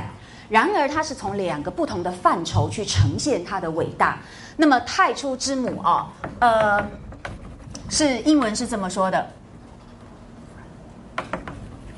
也就是说是在时间的演化中最初的那个起源，连时间这种完全超越人类的能够理性呃理解的范畴的最初。都是由这位母神呢所揭开时间演化的序幕，你就可想而知，我们生命就是在时间当中展现，没有时间范畴，生命是不可理解，所以就可想而知，这也是呢对大母神的一个最呃神秘、最奥妙的那种创造力的一个呃概念式的说法，好，所以它是一个太初之母，而同时它又是空间性负载一切。那么有最伟大的承载力量的这样的一个母神，所以你看叫大地之母哦。所以生命又有另外一个来源，是从大地而来。所以你们会发现呢，地母哈的这个说法，当然已经是在各个民族的神话传说里面都是呢最频繁可见的一个类型哦。那么当然这个大母神。呃，有在各个民族里面有各式各样的化身，有的人说是盖亚，对不对？那我们在这里当然就可以看到女娲，哈，等等。所以呢，从这两个呃这个层次或这两个范畴，我们就可以看到大母神很伟大的那一种规范性哦。然后呢，这样的大母神提供的是什么呢？当然就是创造，当然就是繁衍，哈。然后呢，它提供温暖，那么也提供保护。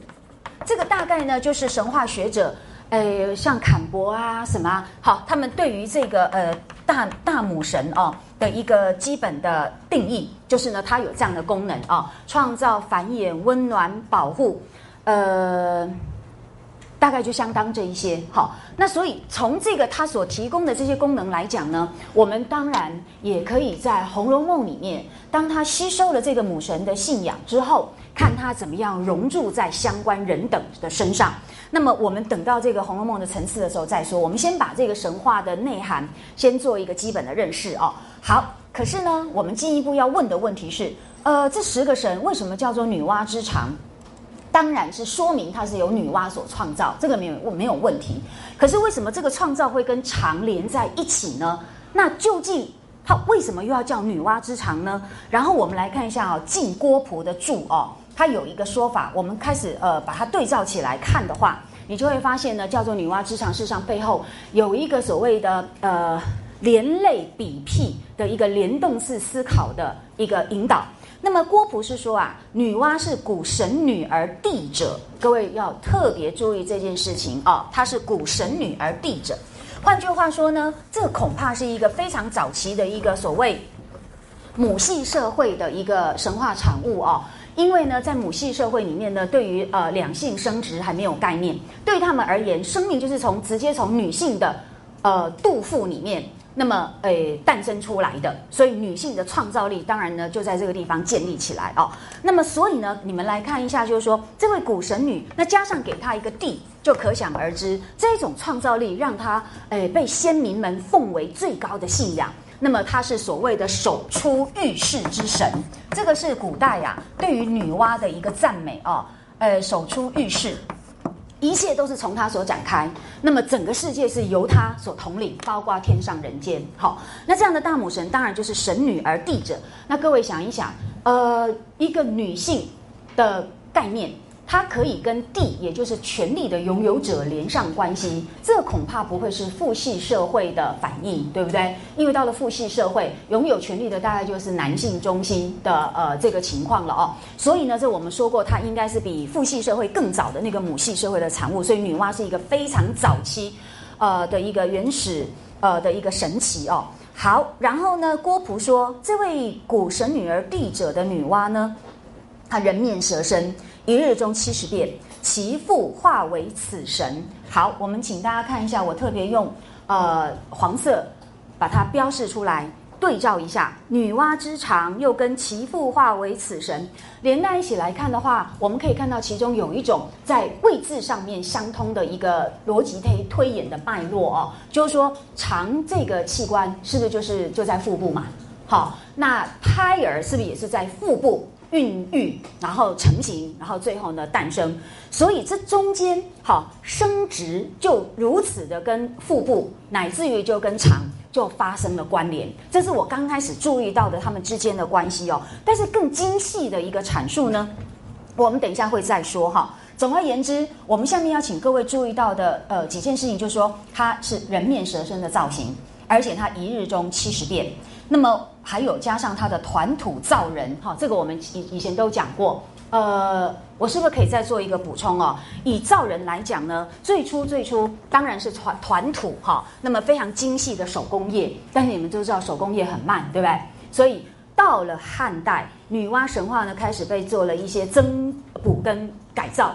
就是说，那个神话内容是说，哎呀，女娲本来是团土造人，后来发现这个实在速度太慢哈，这个大地上人口太荒凉，所以他发展出一个新的方法，是不是就用那个什么绳子浸在泥水里面，然后捞出来一甩，是不是数十滴、数百滴的泥水滴？那每一个泥水滴是不是就变成一个一个的人？这样叫做 mass production，对不对？好，嘿，然后呢，这样人口繁衍就速度快得多了，对不对？瞬间大地就充满了人类哦，那女娲就非常满足嘛，哦。然后可是人太多啦，这么一来就会产生一些呃秩序上的问题啊。所以那个神话是说啊，早期团土所造的人，因为比较精致，是女娲慢慢慢工出细活出来的，所以他们后来变成贵族。那么大量生产的，因为粗制滥造，所以他们变成平民。你们就可想而知，这种神话应该是到了什么阶段才产生出来的？当然是一定有阶级观的嘛，哈，所以绝对不是很早期的那种氏族社会了哦，所以那个就很明显是后来的神话。我们今天也不是要来谈这个后呃面增生的这个部分哈，只是我要提醒的就是说，为什么是团土造人？我要提醒大家两件事情。第一件事情，当然这是最原始的一个状态哈，那么说明女娲赋予人类生命的这个重大的贡献。好，那但是你们有没有想过一个问题？它为什么是用土来造人？这个很有趣哦，呃，我想在这边做简单的两个补充。一个补充是呢，你们有没有发现圣经里面讲上帝造人，也是用尘跟土，对不对？所以呢，圣经里面才会说，当人死了以后，是不是尘归尘，土归土？它的意思原来是如此，所以很有趣哦。原来，嗯，人类的那个对于生命的一个看法，有它呃，不是事前协商过的若干。意识上面的一致性啊，所以呢，当他们在呃这个诠释人类的来源的时候，就说呢都是神好，或者是母神，或者是这个上帝，他们都是用泥土哈灰尘这样的东西来造好。我们人其实是这么的呃，不管是脆弱或者是什么都可以。可是呢，那到底为什么要用用土？这是第二个问题啊。所以呢，简单说，呃，根据呃学者的研究。那像我们国内呢，一位很杰出的学者杨如冰老师，他也有相关的论文，他们也是从那个神话学，从所谓的那个原型观念，好来探讨，就有提出所谓的土原型，其实呢就是被先民们那么赋予呢生命力的一个呃特殊的形态，哈，就他们认为泥土本身就是能够创造出生命。果然如此吗？植物是不是就依赖着土而生？没有植物，也不可能有其他的万物哦。所以追本溯源，土本身它就是生命的来源。好，那我想这个是最简单的说法。你们要是对这个土原型里面所蕴含的很丰富的，甚至是是很深奥的若干呃思维啊。那么你们可以去找相关的论文来读哦。我们现在只能简单介绍到这里。好，那么所以除了造人之外，我们刚刚在《山海经》里面早就也看到，他是不是也创造神，对不对？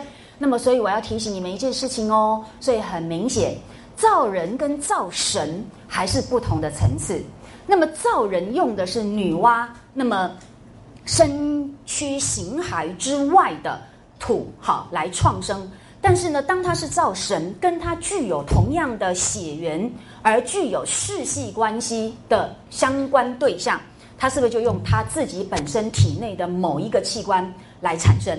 我觉得，当他在呃所谓创造这有神十人的时候呢，来自于女娲之长。呃，基本上呢，就有如基因保证一样哦，确保它的神性。所以基本上你会发现，它造人跟造神用的是两种不同的管道。好，这个你们可以看出它的区别。然而，我要进一步要跟各位谈的是，那为什么它一日中七十变啊？这个一日中七十变有两种意思，一个意思是说，它一天呢，呃，变化出七十种形态；另外一个说法是，它一天中变化出七十种生物。你们觉得哪一种比较好？应该是第二种吧，因为第一种蛮奇怪，她又不是千面女郎，又做表演，干嘛一天变七个形态干什么嘛？哦，所以我在想，应该这个一日中七十变，还是指变化出物？哈，就是变化出各式各样的东西出来。好，然而这样的一个具有高度创造性、有繁衍能力的大母神，那么它为什么是人面蛇身的造型？那这个呢，又大有可以去探讨的地方哦。首先，我们先从它那个造型上面呢，打破了人跟动物的界限，然后异类结合的这种特殊形象背后，有没有一个是呃原则性可以展现的意涵呢？我在这边要跟大家分享哦。呃，这个是俄国大概是最伟大的文论家哈，文学批评家，他就曾经提到过。对于这种所谓怪诞风格，哈，这个怪诞其实是来自于十五世纪欧洲的某一个考古发现，然后呢，透过罗马的壁画所呈现出来的那个奇特的造型，后来也衍生出欧洲艺术上面的某一种派别，哈，就叫做怪诞派，好，所以这个怪诞不只是说怪异而已，它是指人、动物、植物不同的。肢体局部互相融合所形成的那一种呃题材跟造型，这个叫怪诞。那么所以呢，巴赫丁啊或巴赫金，他对于这样的一个现象呢背后所隐含的一个思维哦，我觉得他做了很好的诠释。我念给你们听哦。他说把人、动物、植物各种成分精巧的交织组合在一起，那么巴赫丁认为，这种怪诞风格大胆打破了生命的界限。好，注意，所以生命是可以彼此流转，可以彼此互相变化。你就可想而知，生跟死是不是就是不是一个截然而然的一个？呃，一个禁忌了，对不对？好，所以呢，诶，它这样的一个怪诞风格也打破了我们很常见的静止感。原来生命不是呃一以贯之，生命是流动的，是无限变化的，当然就可以无限轮回。所以死就不再是死，死是另外一个生命的开始。好，它只是换一个不同的造型。那于是呢，整个自然界，你在这样的怪诞风格当中看到的就是无穷无尽、可以绵延不断的生命力。好，所以。请你们注意一下，因为这些形态、形体可以互相转化，仿佛彼此产生，所以呢，你可以看到异类之间可以有流动生发的这个过程。所以这么一来呢，你会发现这个世界是不断的在变化的，是往前推进的，那么是生生不息的。所以某个意义来讲，它体现了存在。并不是一种现成性的，而是可以用一个形式向另外一个形式不断的向未来去转化的这样一个快活的、随心所欲的异常的自由。好，所以生命是自由的，打破界限，甚至打破生死之隔，然后呢，看到生命之间那么高度的那种创发的力量。好，那所以我想呢，诶，我们先一般性的对这样的一个造型做这样的解释哦，然后我们要另外聚焦。那么，即便呢，在这样的一个人啊、动物呃跟植物，那么各自融合在一起的现象，具有这样子的一种对于生命很活泼、很多元，然后呢可以不断生发，那么源源不绝的一种呃生命的体现。可是，为什么他用的是蛇身？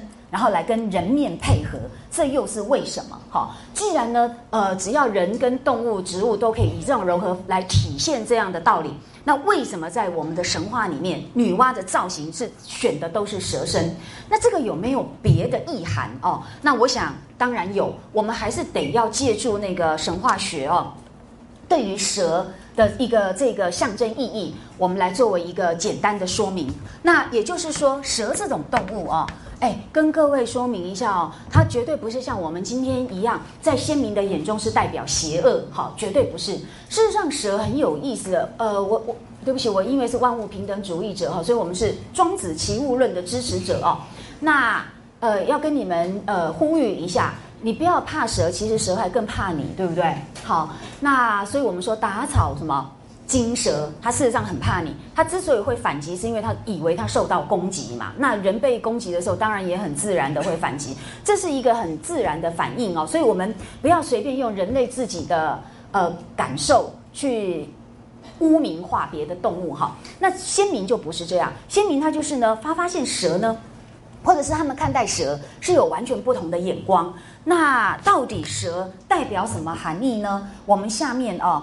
哎，要跟大家做一个呃说明。那由于呢那些相关的呃说法非常多，你们可以到处都查得到，所以我们这边就不补充了。简单说，它就是告诉我们，蛇其实呢，注意一下哈，蛇它有几个重要的特点。第一个就是它会蜕皮，好，对不对？这个古人呢在日常生活中就观察得出来的。而蛇会蜕皮，呃，那么看在先民们的眼中。它仿佛呢死后复生，好，所以呢它具有重生的力量，好，因为你们知道蛇在蜕皮的时候是不吃不动，那仿佛死了一般。那当那个呃这个呃皮被褪掉之后呢，诶，它又长大了，好，又更强壮了，然后呢仿佛呢是更新了一般。所以呢蛇的蜕皮呢就呃带有很高度的重生的意义啊。呃，其实我我跟你们做一个小小的补充，因为这比较有趣，你们知道吗？啊，大概在。先秦到汉代，呃，在古人的墓葬有里面有一个很特别的风俗，就是呢让死者含着玉制的什么昆虫，让它含在嘴里一起入殓，就是这个蝉，好，是这个蝉。那为什么呢？好，这当然要富贵人家才有办法了哈。但是呃，就可想而知，我们作为凡人，我们最大的恐惧就是死亡。好，但是这是我们不得不面对的必然的命运。那怎么样去超越它？这个就是用形形色色的方式，包括创造神话，包括在那个呃这个葬礼上面，我们做一些仪式的设计。好，那寄托我们超越死亡的期望。那为什么用禅？其实就就因为呢，蝉也是具有再生的功能的的这种象征。因为你们知道，蝉在树上产卵之后，孵化出来的幼蝉是不是就顺着树干就生就进入到泥土里面？而入土不就是死亡的意义吗？可是你看，那古人当然不知道他们在泥土里面呃生活了呃七年九年，他们只知道说成蝉是不是后来也是从土里面爬出来，然后也是一样脱壳，所以对他们来讲呢，这些过过程。呃，是跳跃性的连接，他们只知道入了土之后还能出来，而且呢变化出另外一个更成熟的新生命，所以他们觉得呢这种动物都具有再生的呃这个诶能力。好，所以呢蛇也一样，它有重生、好再生的这种力量。那当然都跟母神的创造力跟对生命的延续，好这种呢就会直接相关。但是呢，请你们注意另外一件事情哦，事实上呢，蛇它是来自于水，好。那么水的那个象征意涵，那更是呢跟生命息息相关。不但科学早就证明这一点，对不对？事实上，科学证明我们地球的生物最早最早是不是就是来自海洋嘛？好，那古人很微妙的，他们也呃不知道透过什么样神秘的连接啊，让他们洞视到这样的一个神秘的现象。那么加上说，呃，古人当然也观察到了，就有如胎儿，他们是在什么样的环境底下孕育长大？是不是母亲的子宫？然后子宫里面是不是有羊水？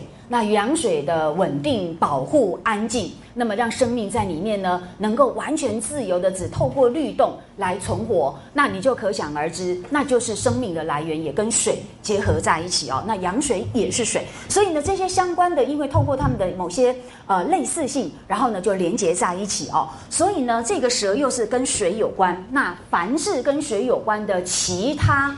呃，生命体，同时呢，也在神话的思维里面被赋予高度的生命创造的功能。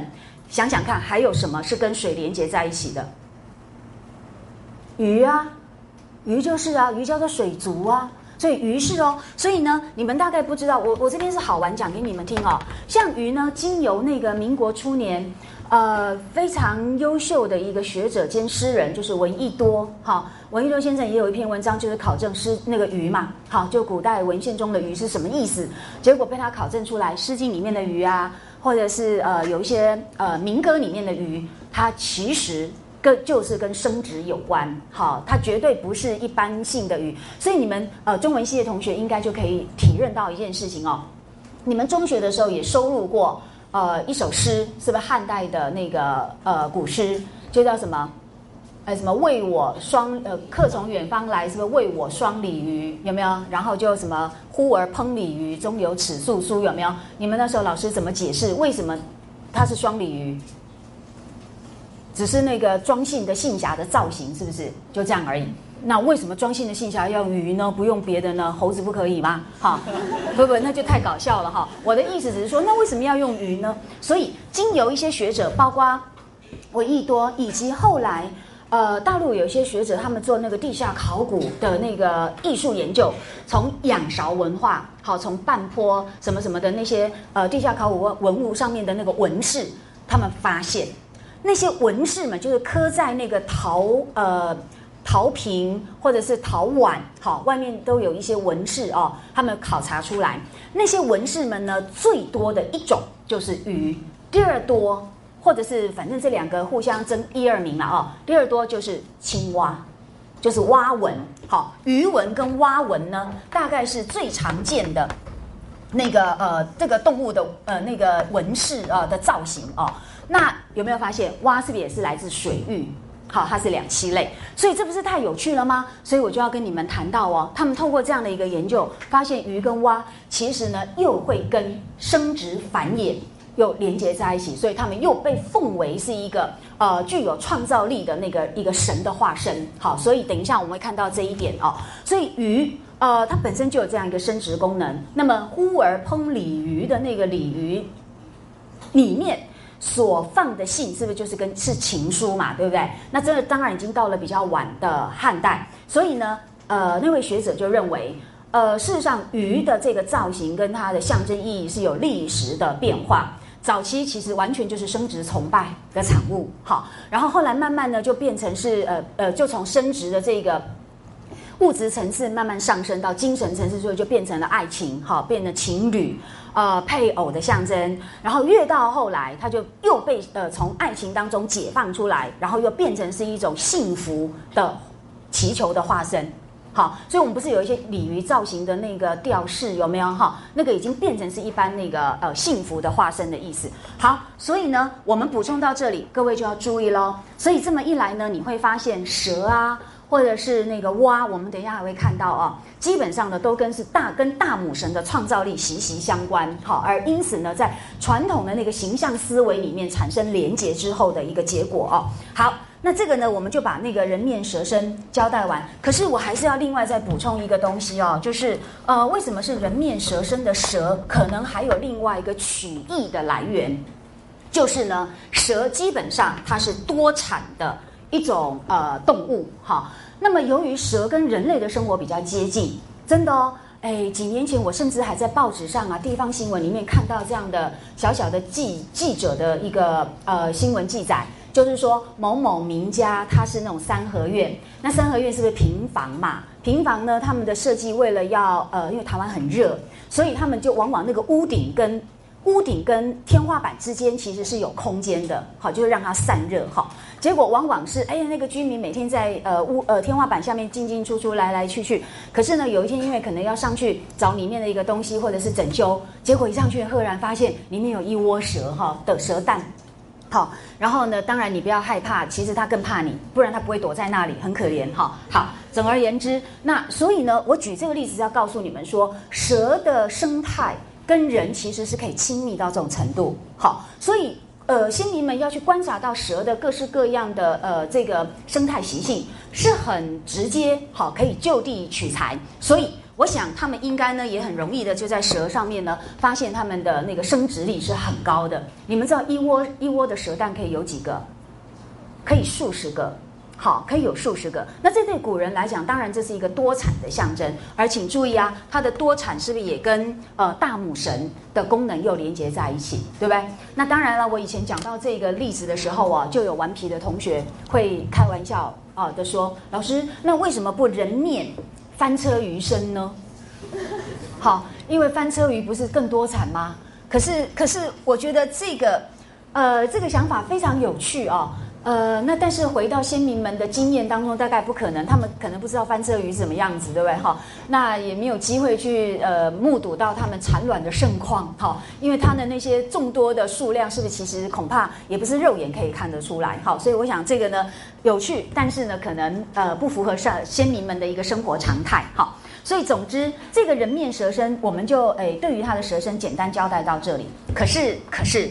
对不起，我又要再补充一个。好，那就是，那么它为什么又会呃跟女娲造型发生连结？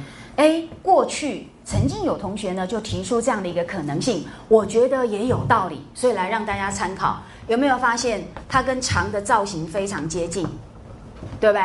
是不是都是细细呃这个长长？好，那么这个呢？诶，我觉得蛮有趣的，所以你们也可以一起呃参考一下哦。那为什么跟长的形状上的接近，又会变成呃联动式的变成大母神的造型呢？那我们就要回到呃有神识人名曰女娲之长的这个背后的思维的考察了。好，就是为什么这个神它要叫女娲之长？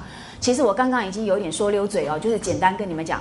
它就是由女娲的肠所创造出来的神，也就是说，肠已经呢，呃，被视为是一个生殖器官的意思。好，呃，怎么说呢？简单，表面上好，好像是说，因为呢，胎儿是来自于腹部，好，而腹部里面呢又有什么肠，于是呢，胎儿的这个诞生处或来源。就会跟肠连接在一起，所以呢，他所创造的神呢，就叫做女娲之肠。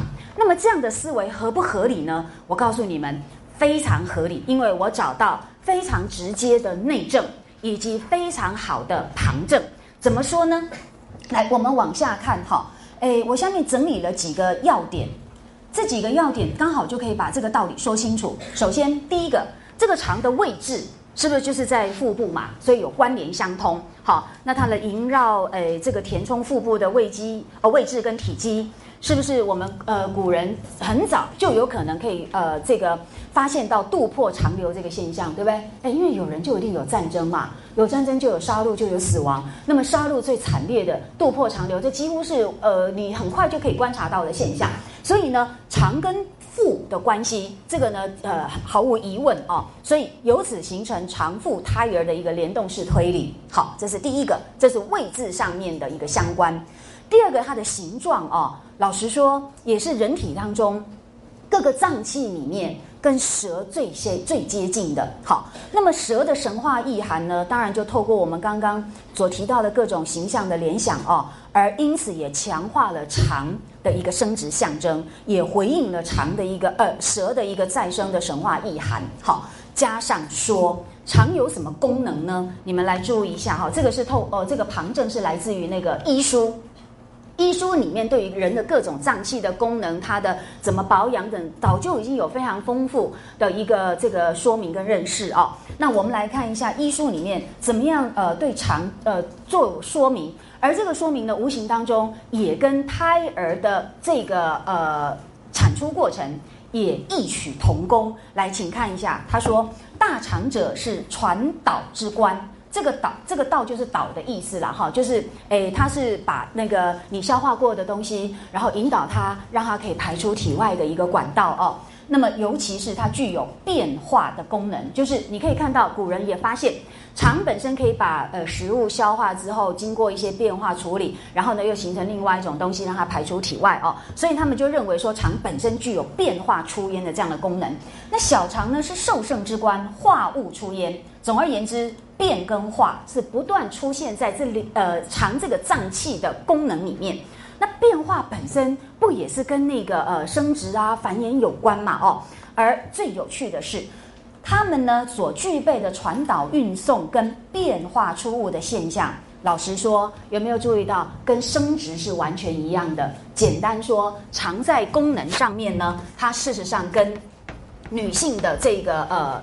呃，阴道有关，好，一样都是变化出物，具有传导运送的作用，这样你们听得懂吗？好，所以像这些呢，功能上面或者是形象上面的一个接近的联想，而产生类比，甚至打通为一，这个都是呢在形象思维上面我们可以接受的一个情况哦。好，所以这么一来，我们应该要说，所以。女娲之长跟人面蛇身，它恐怕就在形象上面、跟功能上面、跟象征意义上面就有了高度的重叠。好，所以呢，也一个作为呃神的来源，一个呢作为呃创造的一个形象。那么另外，我要跟你们提醒一下，那么作为呃常作为生殖器官的一个直接内证，请你们注意，《红楼梦》里面，好，《红楼梦》里面很清楚的告诉我们，呃，这样的一个。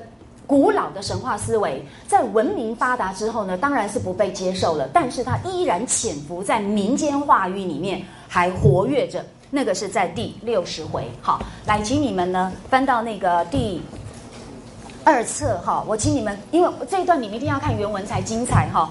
我们呃全书当中最重要的那位扁平人物要出来了。你们看他的用语什么的就非常有趣啊。在九百二十九页，好，第六十回。那么这一回是这样子的，那么贾环他不是要了呃一一些那个什么茉莉香还是什么之类的哦，蔷薇消什么茯苓霜之之类的啦哈。总而言之呢，那因为方官呃就是没有把这个正确的东西给他，好，所以呢你们看一下哦，诶他说这个其实是茉莉粉，那么取代了他本来要的那个呃蔷薇香嘛哦，但是呢他觉得说没关系啊，虽然不是他要的。但是呢，也很好，也是香喷喷的啊。那你呃，无论如何总比外头买的买的好。好，那当然他赠送的对象彩云也就收了，就是呃，算是呃接受他的好意。但是赵姨娘就因为自卑感，她就觉得这样子就是被人家瞧不起，人家拿不是不是她要的东西来搪塞，然后就鼓动那个贾环去闹哦。那但是贾环就不愿意呀，好，那因为去闹就会发生事端嘛，然后就会制造很多的，尤其是他们自己是呃处于不利地位的人，到时候一定会深受其害嘛，所以贾环就不愿意哦。那但是呢，赵姨娘就指着他骂，鼓动他，所以你看有妈妈这样做事的，真的好奇怪哈，嘿，哪有妈妈是叫儿子去做一件其实是失礼，而且其实会引发自己受到伤害的事情哦，所以他是一个很没有理性，然后不知轻重。好，只是一股脑儿要发泄他内心中那一种过分的自卑，好，那所以他的行事作为都没有办法让人家喜爱的原因就在这里哦。好啦，总而言之，你们来看一下倒数第二行哈，九二九页倒数第二行，哎，他他的用词真的都蛮粗鄙的，我可不可以不要念？好坏心哦哈，来，你看倒数第二行，他就说你好算了，你们自己看。好不好？好，然后呢，就说就说就说，好好就鼓动他，好要他去闹事。那贾环毕竟还比他有一点理性哦，请看最后一行。贾环听了呢，就不免又愧又急，又不敢去，他就只只摔手说：“你这么会说，那你又不敢去，指使了我去闹，有没有？”贾环也很知道他妈妈到底在干什么哈。然后呢，所以呢，倘若啊，我就去闹啦。如果呢，呃，或者是到呃发生的事情，或者人家到学里去告，然后让我挨了打。难道你就不心疼吗？懂吗？如果我闹了事，我发生这样的事情被处罚，你做妈妈的是不是也心疼？好，所以他就觉得你这个妈妈很奇怪嘛，怎么专做这种这吃力不讨好的事情？然后呢，这个招招儿调唆了我闹去，闹出了事来，我挨了打骂，你一般的也低了头，那你这会子又调唆我和毛丫头们去闹，这实在太奇怪了嘛！结果他竟然说了一句话，好，这个就是踩到踩到了他母亲的痛脚。他说：“你不怕三姐姐，你敢去，我就服你。”三姐姐是谁？探春，贾探春。你们的人物关系表在不在手边？看一下，贾探春是谁生的？好，我们的关系表很重要哦，你们要随时带着去参照哦，不然就不知道那中间的微妙的关键在哪里哦。来，贾探春是谁生的？就是赵姨娘。好，所以。呃，探春是庶出，好，那贾环是他同胞所出的亲弟弟，好，但是这两个人的性格天差地别，好，连王熙凤都觉得这太太奇怪了，无法理解，哈，那一个是天上的凤凰，一个呢是在泥地里面打滚的，不要说，哈，好，总而言之。那所以呢，贾环就抬出他姐姐出来呀。啊，那时候的探春是已经当家了，有没有？好，在治理大观园了哈，所以他基本上是有权利去做各种裁量的人。所以呢，到时候你闹的事，他一定要出来做各种裁断嘛。那一定是你们没理嘛。那到时候又又又又等于说惹了一鼻子灰哦。所以他说你不怕三姐姐，你敢去我就服你。只这句话便戳了他娘的肺，对不对？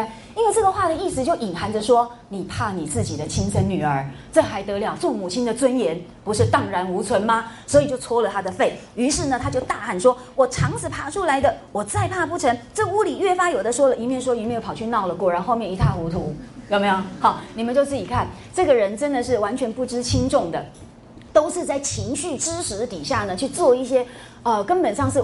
不可理用理性去理解的那种，呃，这个真的是乱世哦。好，那么可是就这句话让我呢得到了信心。有没有注意到赵姨娘用什么呃形象化的比喻来说明她跟探春之间血缘相承的直接关系？我肠子爬出来的意思就是她就是我亲生的，所以肠子在这里非常明显是被当作生殖器官。有没有注意到？好，所以这么一来呢，我们就发现到，哦，原来，呃，我们的曹雪芹透过赵姨娘这个不学又无术啊，那那只懂得运用一些小技巧、小手段，然后在呃钻营谋生的这样的一个小人物身上。然后呢，透过它回应到了神话的思维。好，当然在清代早就已经知道生殖器官应该是跟子宫什么什么有关，他们早就已经非常的呃有这方面的妇科的知识。但是呢，透过赵姨娘，无形当中他们呢遥远的回应了过去神话思维，而看到这个潜伏的民间的遗迹哦。好，所以呢，我们借由这个直接的内政。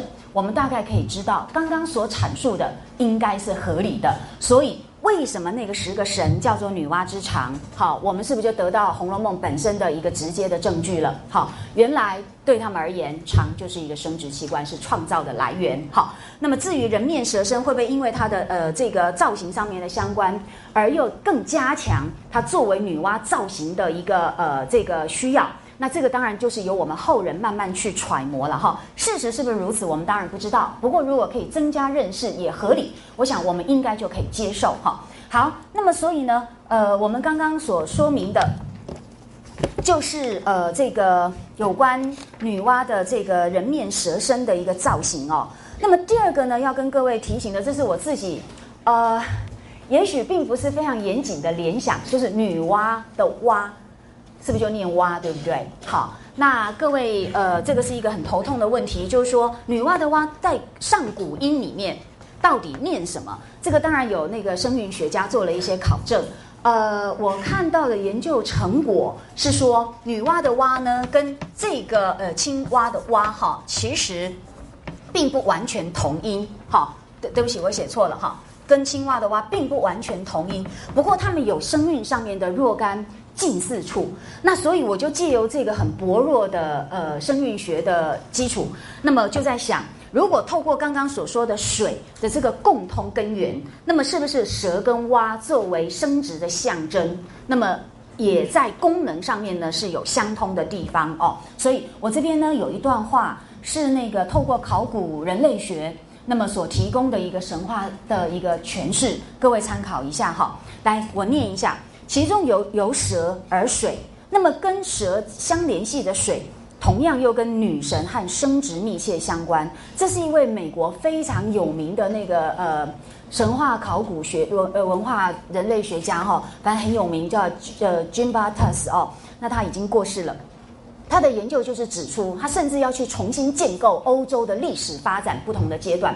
他一定要说，欧洲呢在进入希腊罗马之前，其实有一个女神统治的历史阶段。好，那于是就透过多瑙河边，这个都是在罗马尼亚东欧那边，呃，地下考古人物的出土，然后透过种种的考察，他认定在那样的一个古老的时代，曾经有一个呢有女神统治的一个呃母系社会哦。那呃，是不是如此？其实当然会引起争议。不过，我想重点是在于呢，他在那些文物当中的各种呃资料里面呢，所引申出来的一个母神的诠释，我们倒是可以作为参考。他说呢，鱼跟蛙对于再生象征的重要意义，那么来源于他们的水栖环境。所以你们看哦，蛙也同样有再生的象征。好，因为蛙不是有这个变态三个变态有没有？从那个蝌蚪啊，什么什么之类的哦。那这个呢，都跟水栖环境有关。它们的栖息地类似于子宫羊膜一体，好，这就使得再生得以发生。好，这是一个含水的环境。那么蛙跟蟾蜍在每年春天的定期出现，以及它们呢与人类胎儿的极度相似，请你们注意哦。所以蛙与呃蛙女神的这个信仰，恐怕呢可以分析出三个原因。好，第一个就是它的水栖环境，因为呢跟羊水的这个孕育相关。好，那第二个呢，它们每年在春天出现，好，它具有一种再生的想象。第三就是呢，它们跟胎儿长得很像，人类的胎儿。你们有没有发现，人类的婴儿真的就跟青蛙很像吗？不觉得？你们有万物之灵的那一种骄傲，其实蛮，我觉得蛮像的。好，那其呃不止这样，不止这样。呃，Jim Bartas 在他那一本《活着的女神》哈这部书里面，是他死后由他女儿所整理出来的原著啊。呃，里面收集了一些图像，就是那些地下考古文物上面的纹饰，非常有趣。他发现说啊，诶，在那些具有生殖功能的那个崇拜处所里面，呃，所发现的那些纹饰里面呢，那个蛙女神的造型哦，简直就有如妇女分娩的姿势一样。那古代的妇女分娩跟我们现在不一样，他们是怎么样呃的的姿势去进行呃分娩行为的？是是蹲着的，懂吗？所以叫婴儿诞生是不是叫落草？好，跟所以跟我们现在不一样哦。结果他发现那个蛙女神的造型简直就是呃那个妇女分娩的那个姿势，那就是四肢啊有没有？女女性要蹲着好等等。所以呢，呃那个图像真的好像哈。那所以呢，我想他的推论不是没有道理的。总之，它不止与人类胎儿极度相似，还跟女性分娩的姿势也很相似哦。那么，所以他甚至发现哦，就有如那些把鱼绘在女性身呃女神身体之内的平画中，那么鱼呢，往往代表女神那赐予生命的子宫一样。真的，刚刚我们提到过喽，闻一多在他的那个鱼的那个研究里面也提到。呃，鱼其实就是跟生殖有关，因为呢，它们常常也跟女婴造型相关。好，那么有鱼的纹饰，常常也就是一种呢女婴崇拜或者是生殖崇拜的体现。好，那么这个都是很古老的那个文化的这个呃产物哦。所以金巴塔斯呢就进一步提出，由青蛙呃我我对不起，这是我整理的，由青蛙和女婴乃至人类呃跟人类分娩姿势的形象近似，这个呢也就形成了主管生殖与再生的蛙女神崇拜。好，所以我想，既然蛙女神呃跟水有关，又这样一路关联下去，那又跟女娲的音呃有它的近似，所以我就在这边呢列了一项哦，就是说对于女娲的这个大母神崇拜，呃，除了透过蛇与长，那么还有另外一个就是透过蛙女神哈的这个内涵的相通，我们一并呢可以作为参考。好，不过呢，我们接下来要谈一个，那个是人类文明开始有礼教观念介入之后。那那个神话内涵又产生了什么样的变异？而这个也被《红楼梦》的创作所吸收哦。所以，请各位看那个讲义的最后一项，就是乱伦母题的导入。好，那各位都知道，最呃最晚到了汉代，你们知道吗？女娲的那个造型，呃，开始产生了一些微妙的变化。好。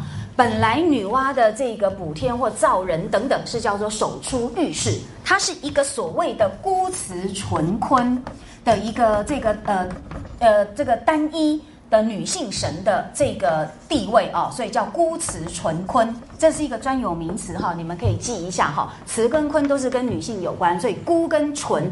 都是指呢，女性本身就完全掌控了生育能力。好，那么所以呢，诶，创造力就是由她来全力的担当。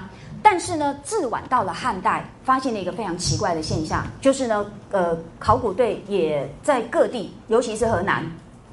发生了这样的现象哦，当某些神是跟那个求子，哈，跟求子，也就是跟生育有关的那些神呢，他们所崇拜的那个诶神奇呢，就往往是这个形象，其实就是伏羲与女娲的交尾图。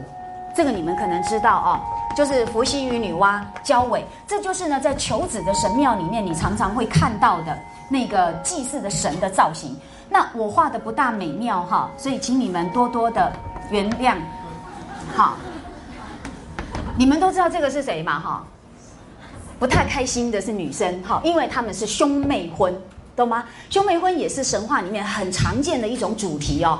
呃，要不是兄妹就是姐弟，然后那些故事呢，大部分都是啦，都是说啊，洪水来了，然后人类是不是都被灭亡了，只剩下一对兄妹或姐弟，然后呢，做弟弟的或做哥哥的总是说，哎呀，为了大我要牺牲小我，然后就诶要求他的妹妹或姐姐。大家就结为夫妻嘛，不然人类就会灭绝，对不对？为了这个人类繁衍的神圣使命，所以呢，我们就承担不伦的这样的一个罪愆嘛。那姐姐不愿意，好就跑跑给他追，后来还是不得不屈就。总而言之，他们终于就生下了无数的人类出来。好，那所以我就故意这样画，知道吗？然后呢，女娲跟伏羲哦，基本上他们就有交尾，就这样。好，那你 是交尾嘛？真的啊。然后呢？那你们都知道嘛？为什么要交尾？交尾其实就是代表什么象征意义啊？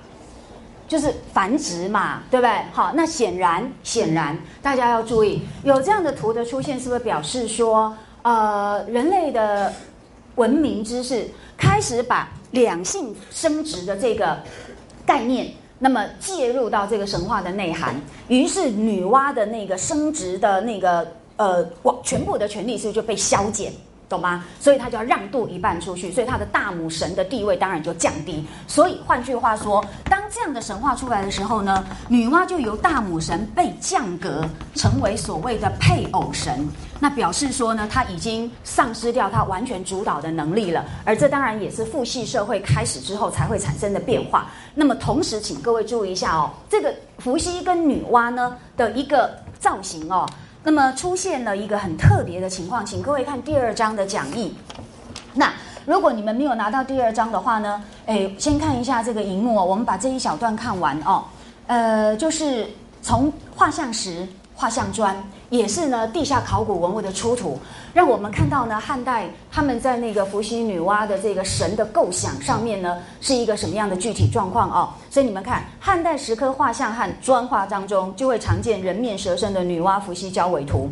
而且，请各位特别注意一件事情：女娲不但被削减掉她的创造力，好，她只剩下不到一半的繁衍的权利。同时，请注意，在方位上面，她其实也被降格为男尊女卑的那个比较诶屈尊于男性之下的女性神。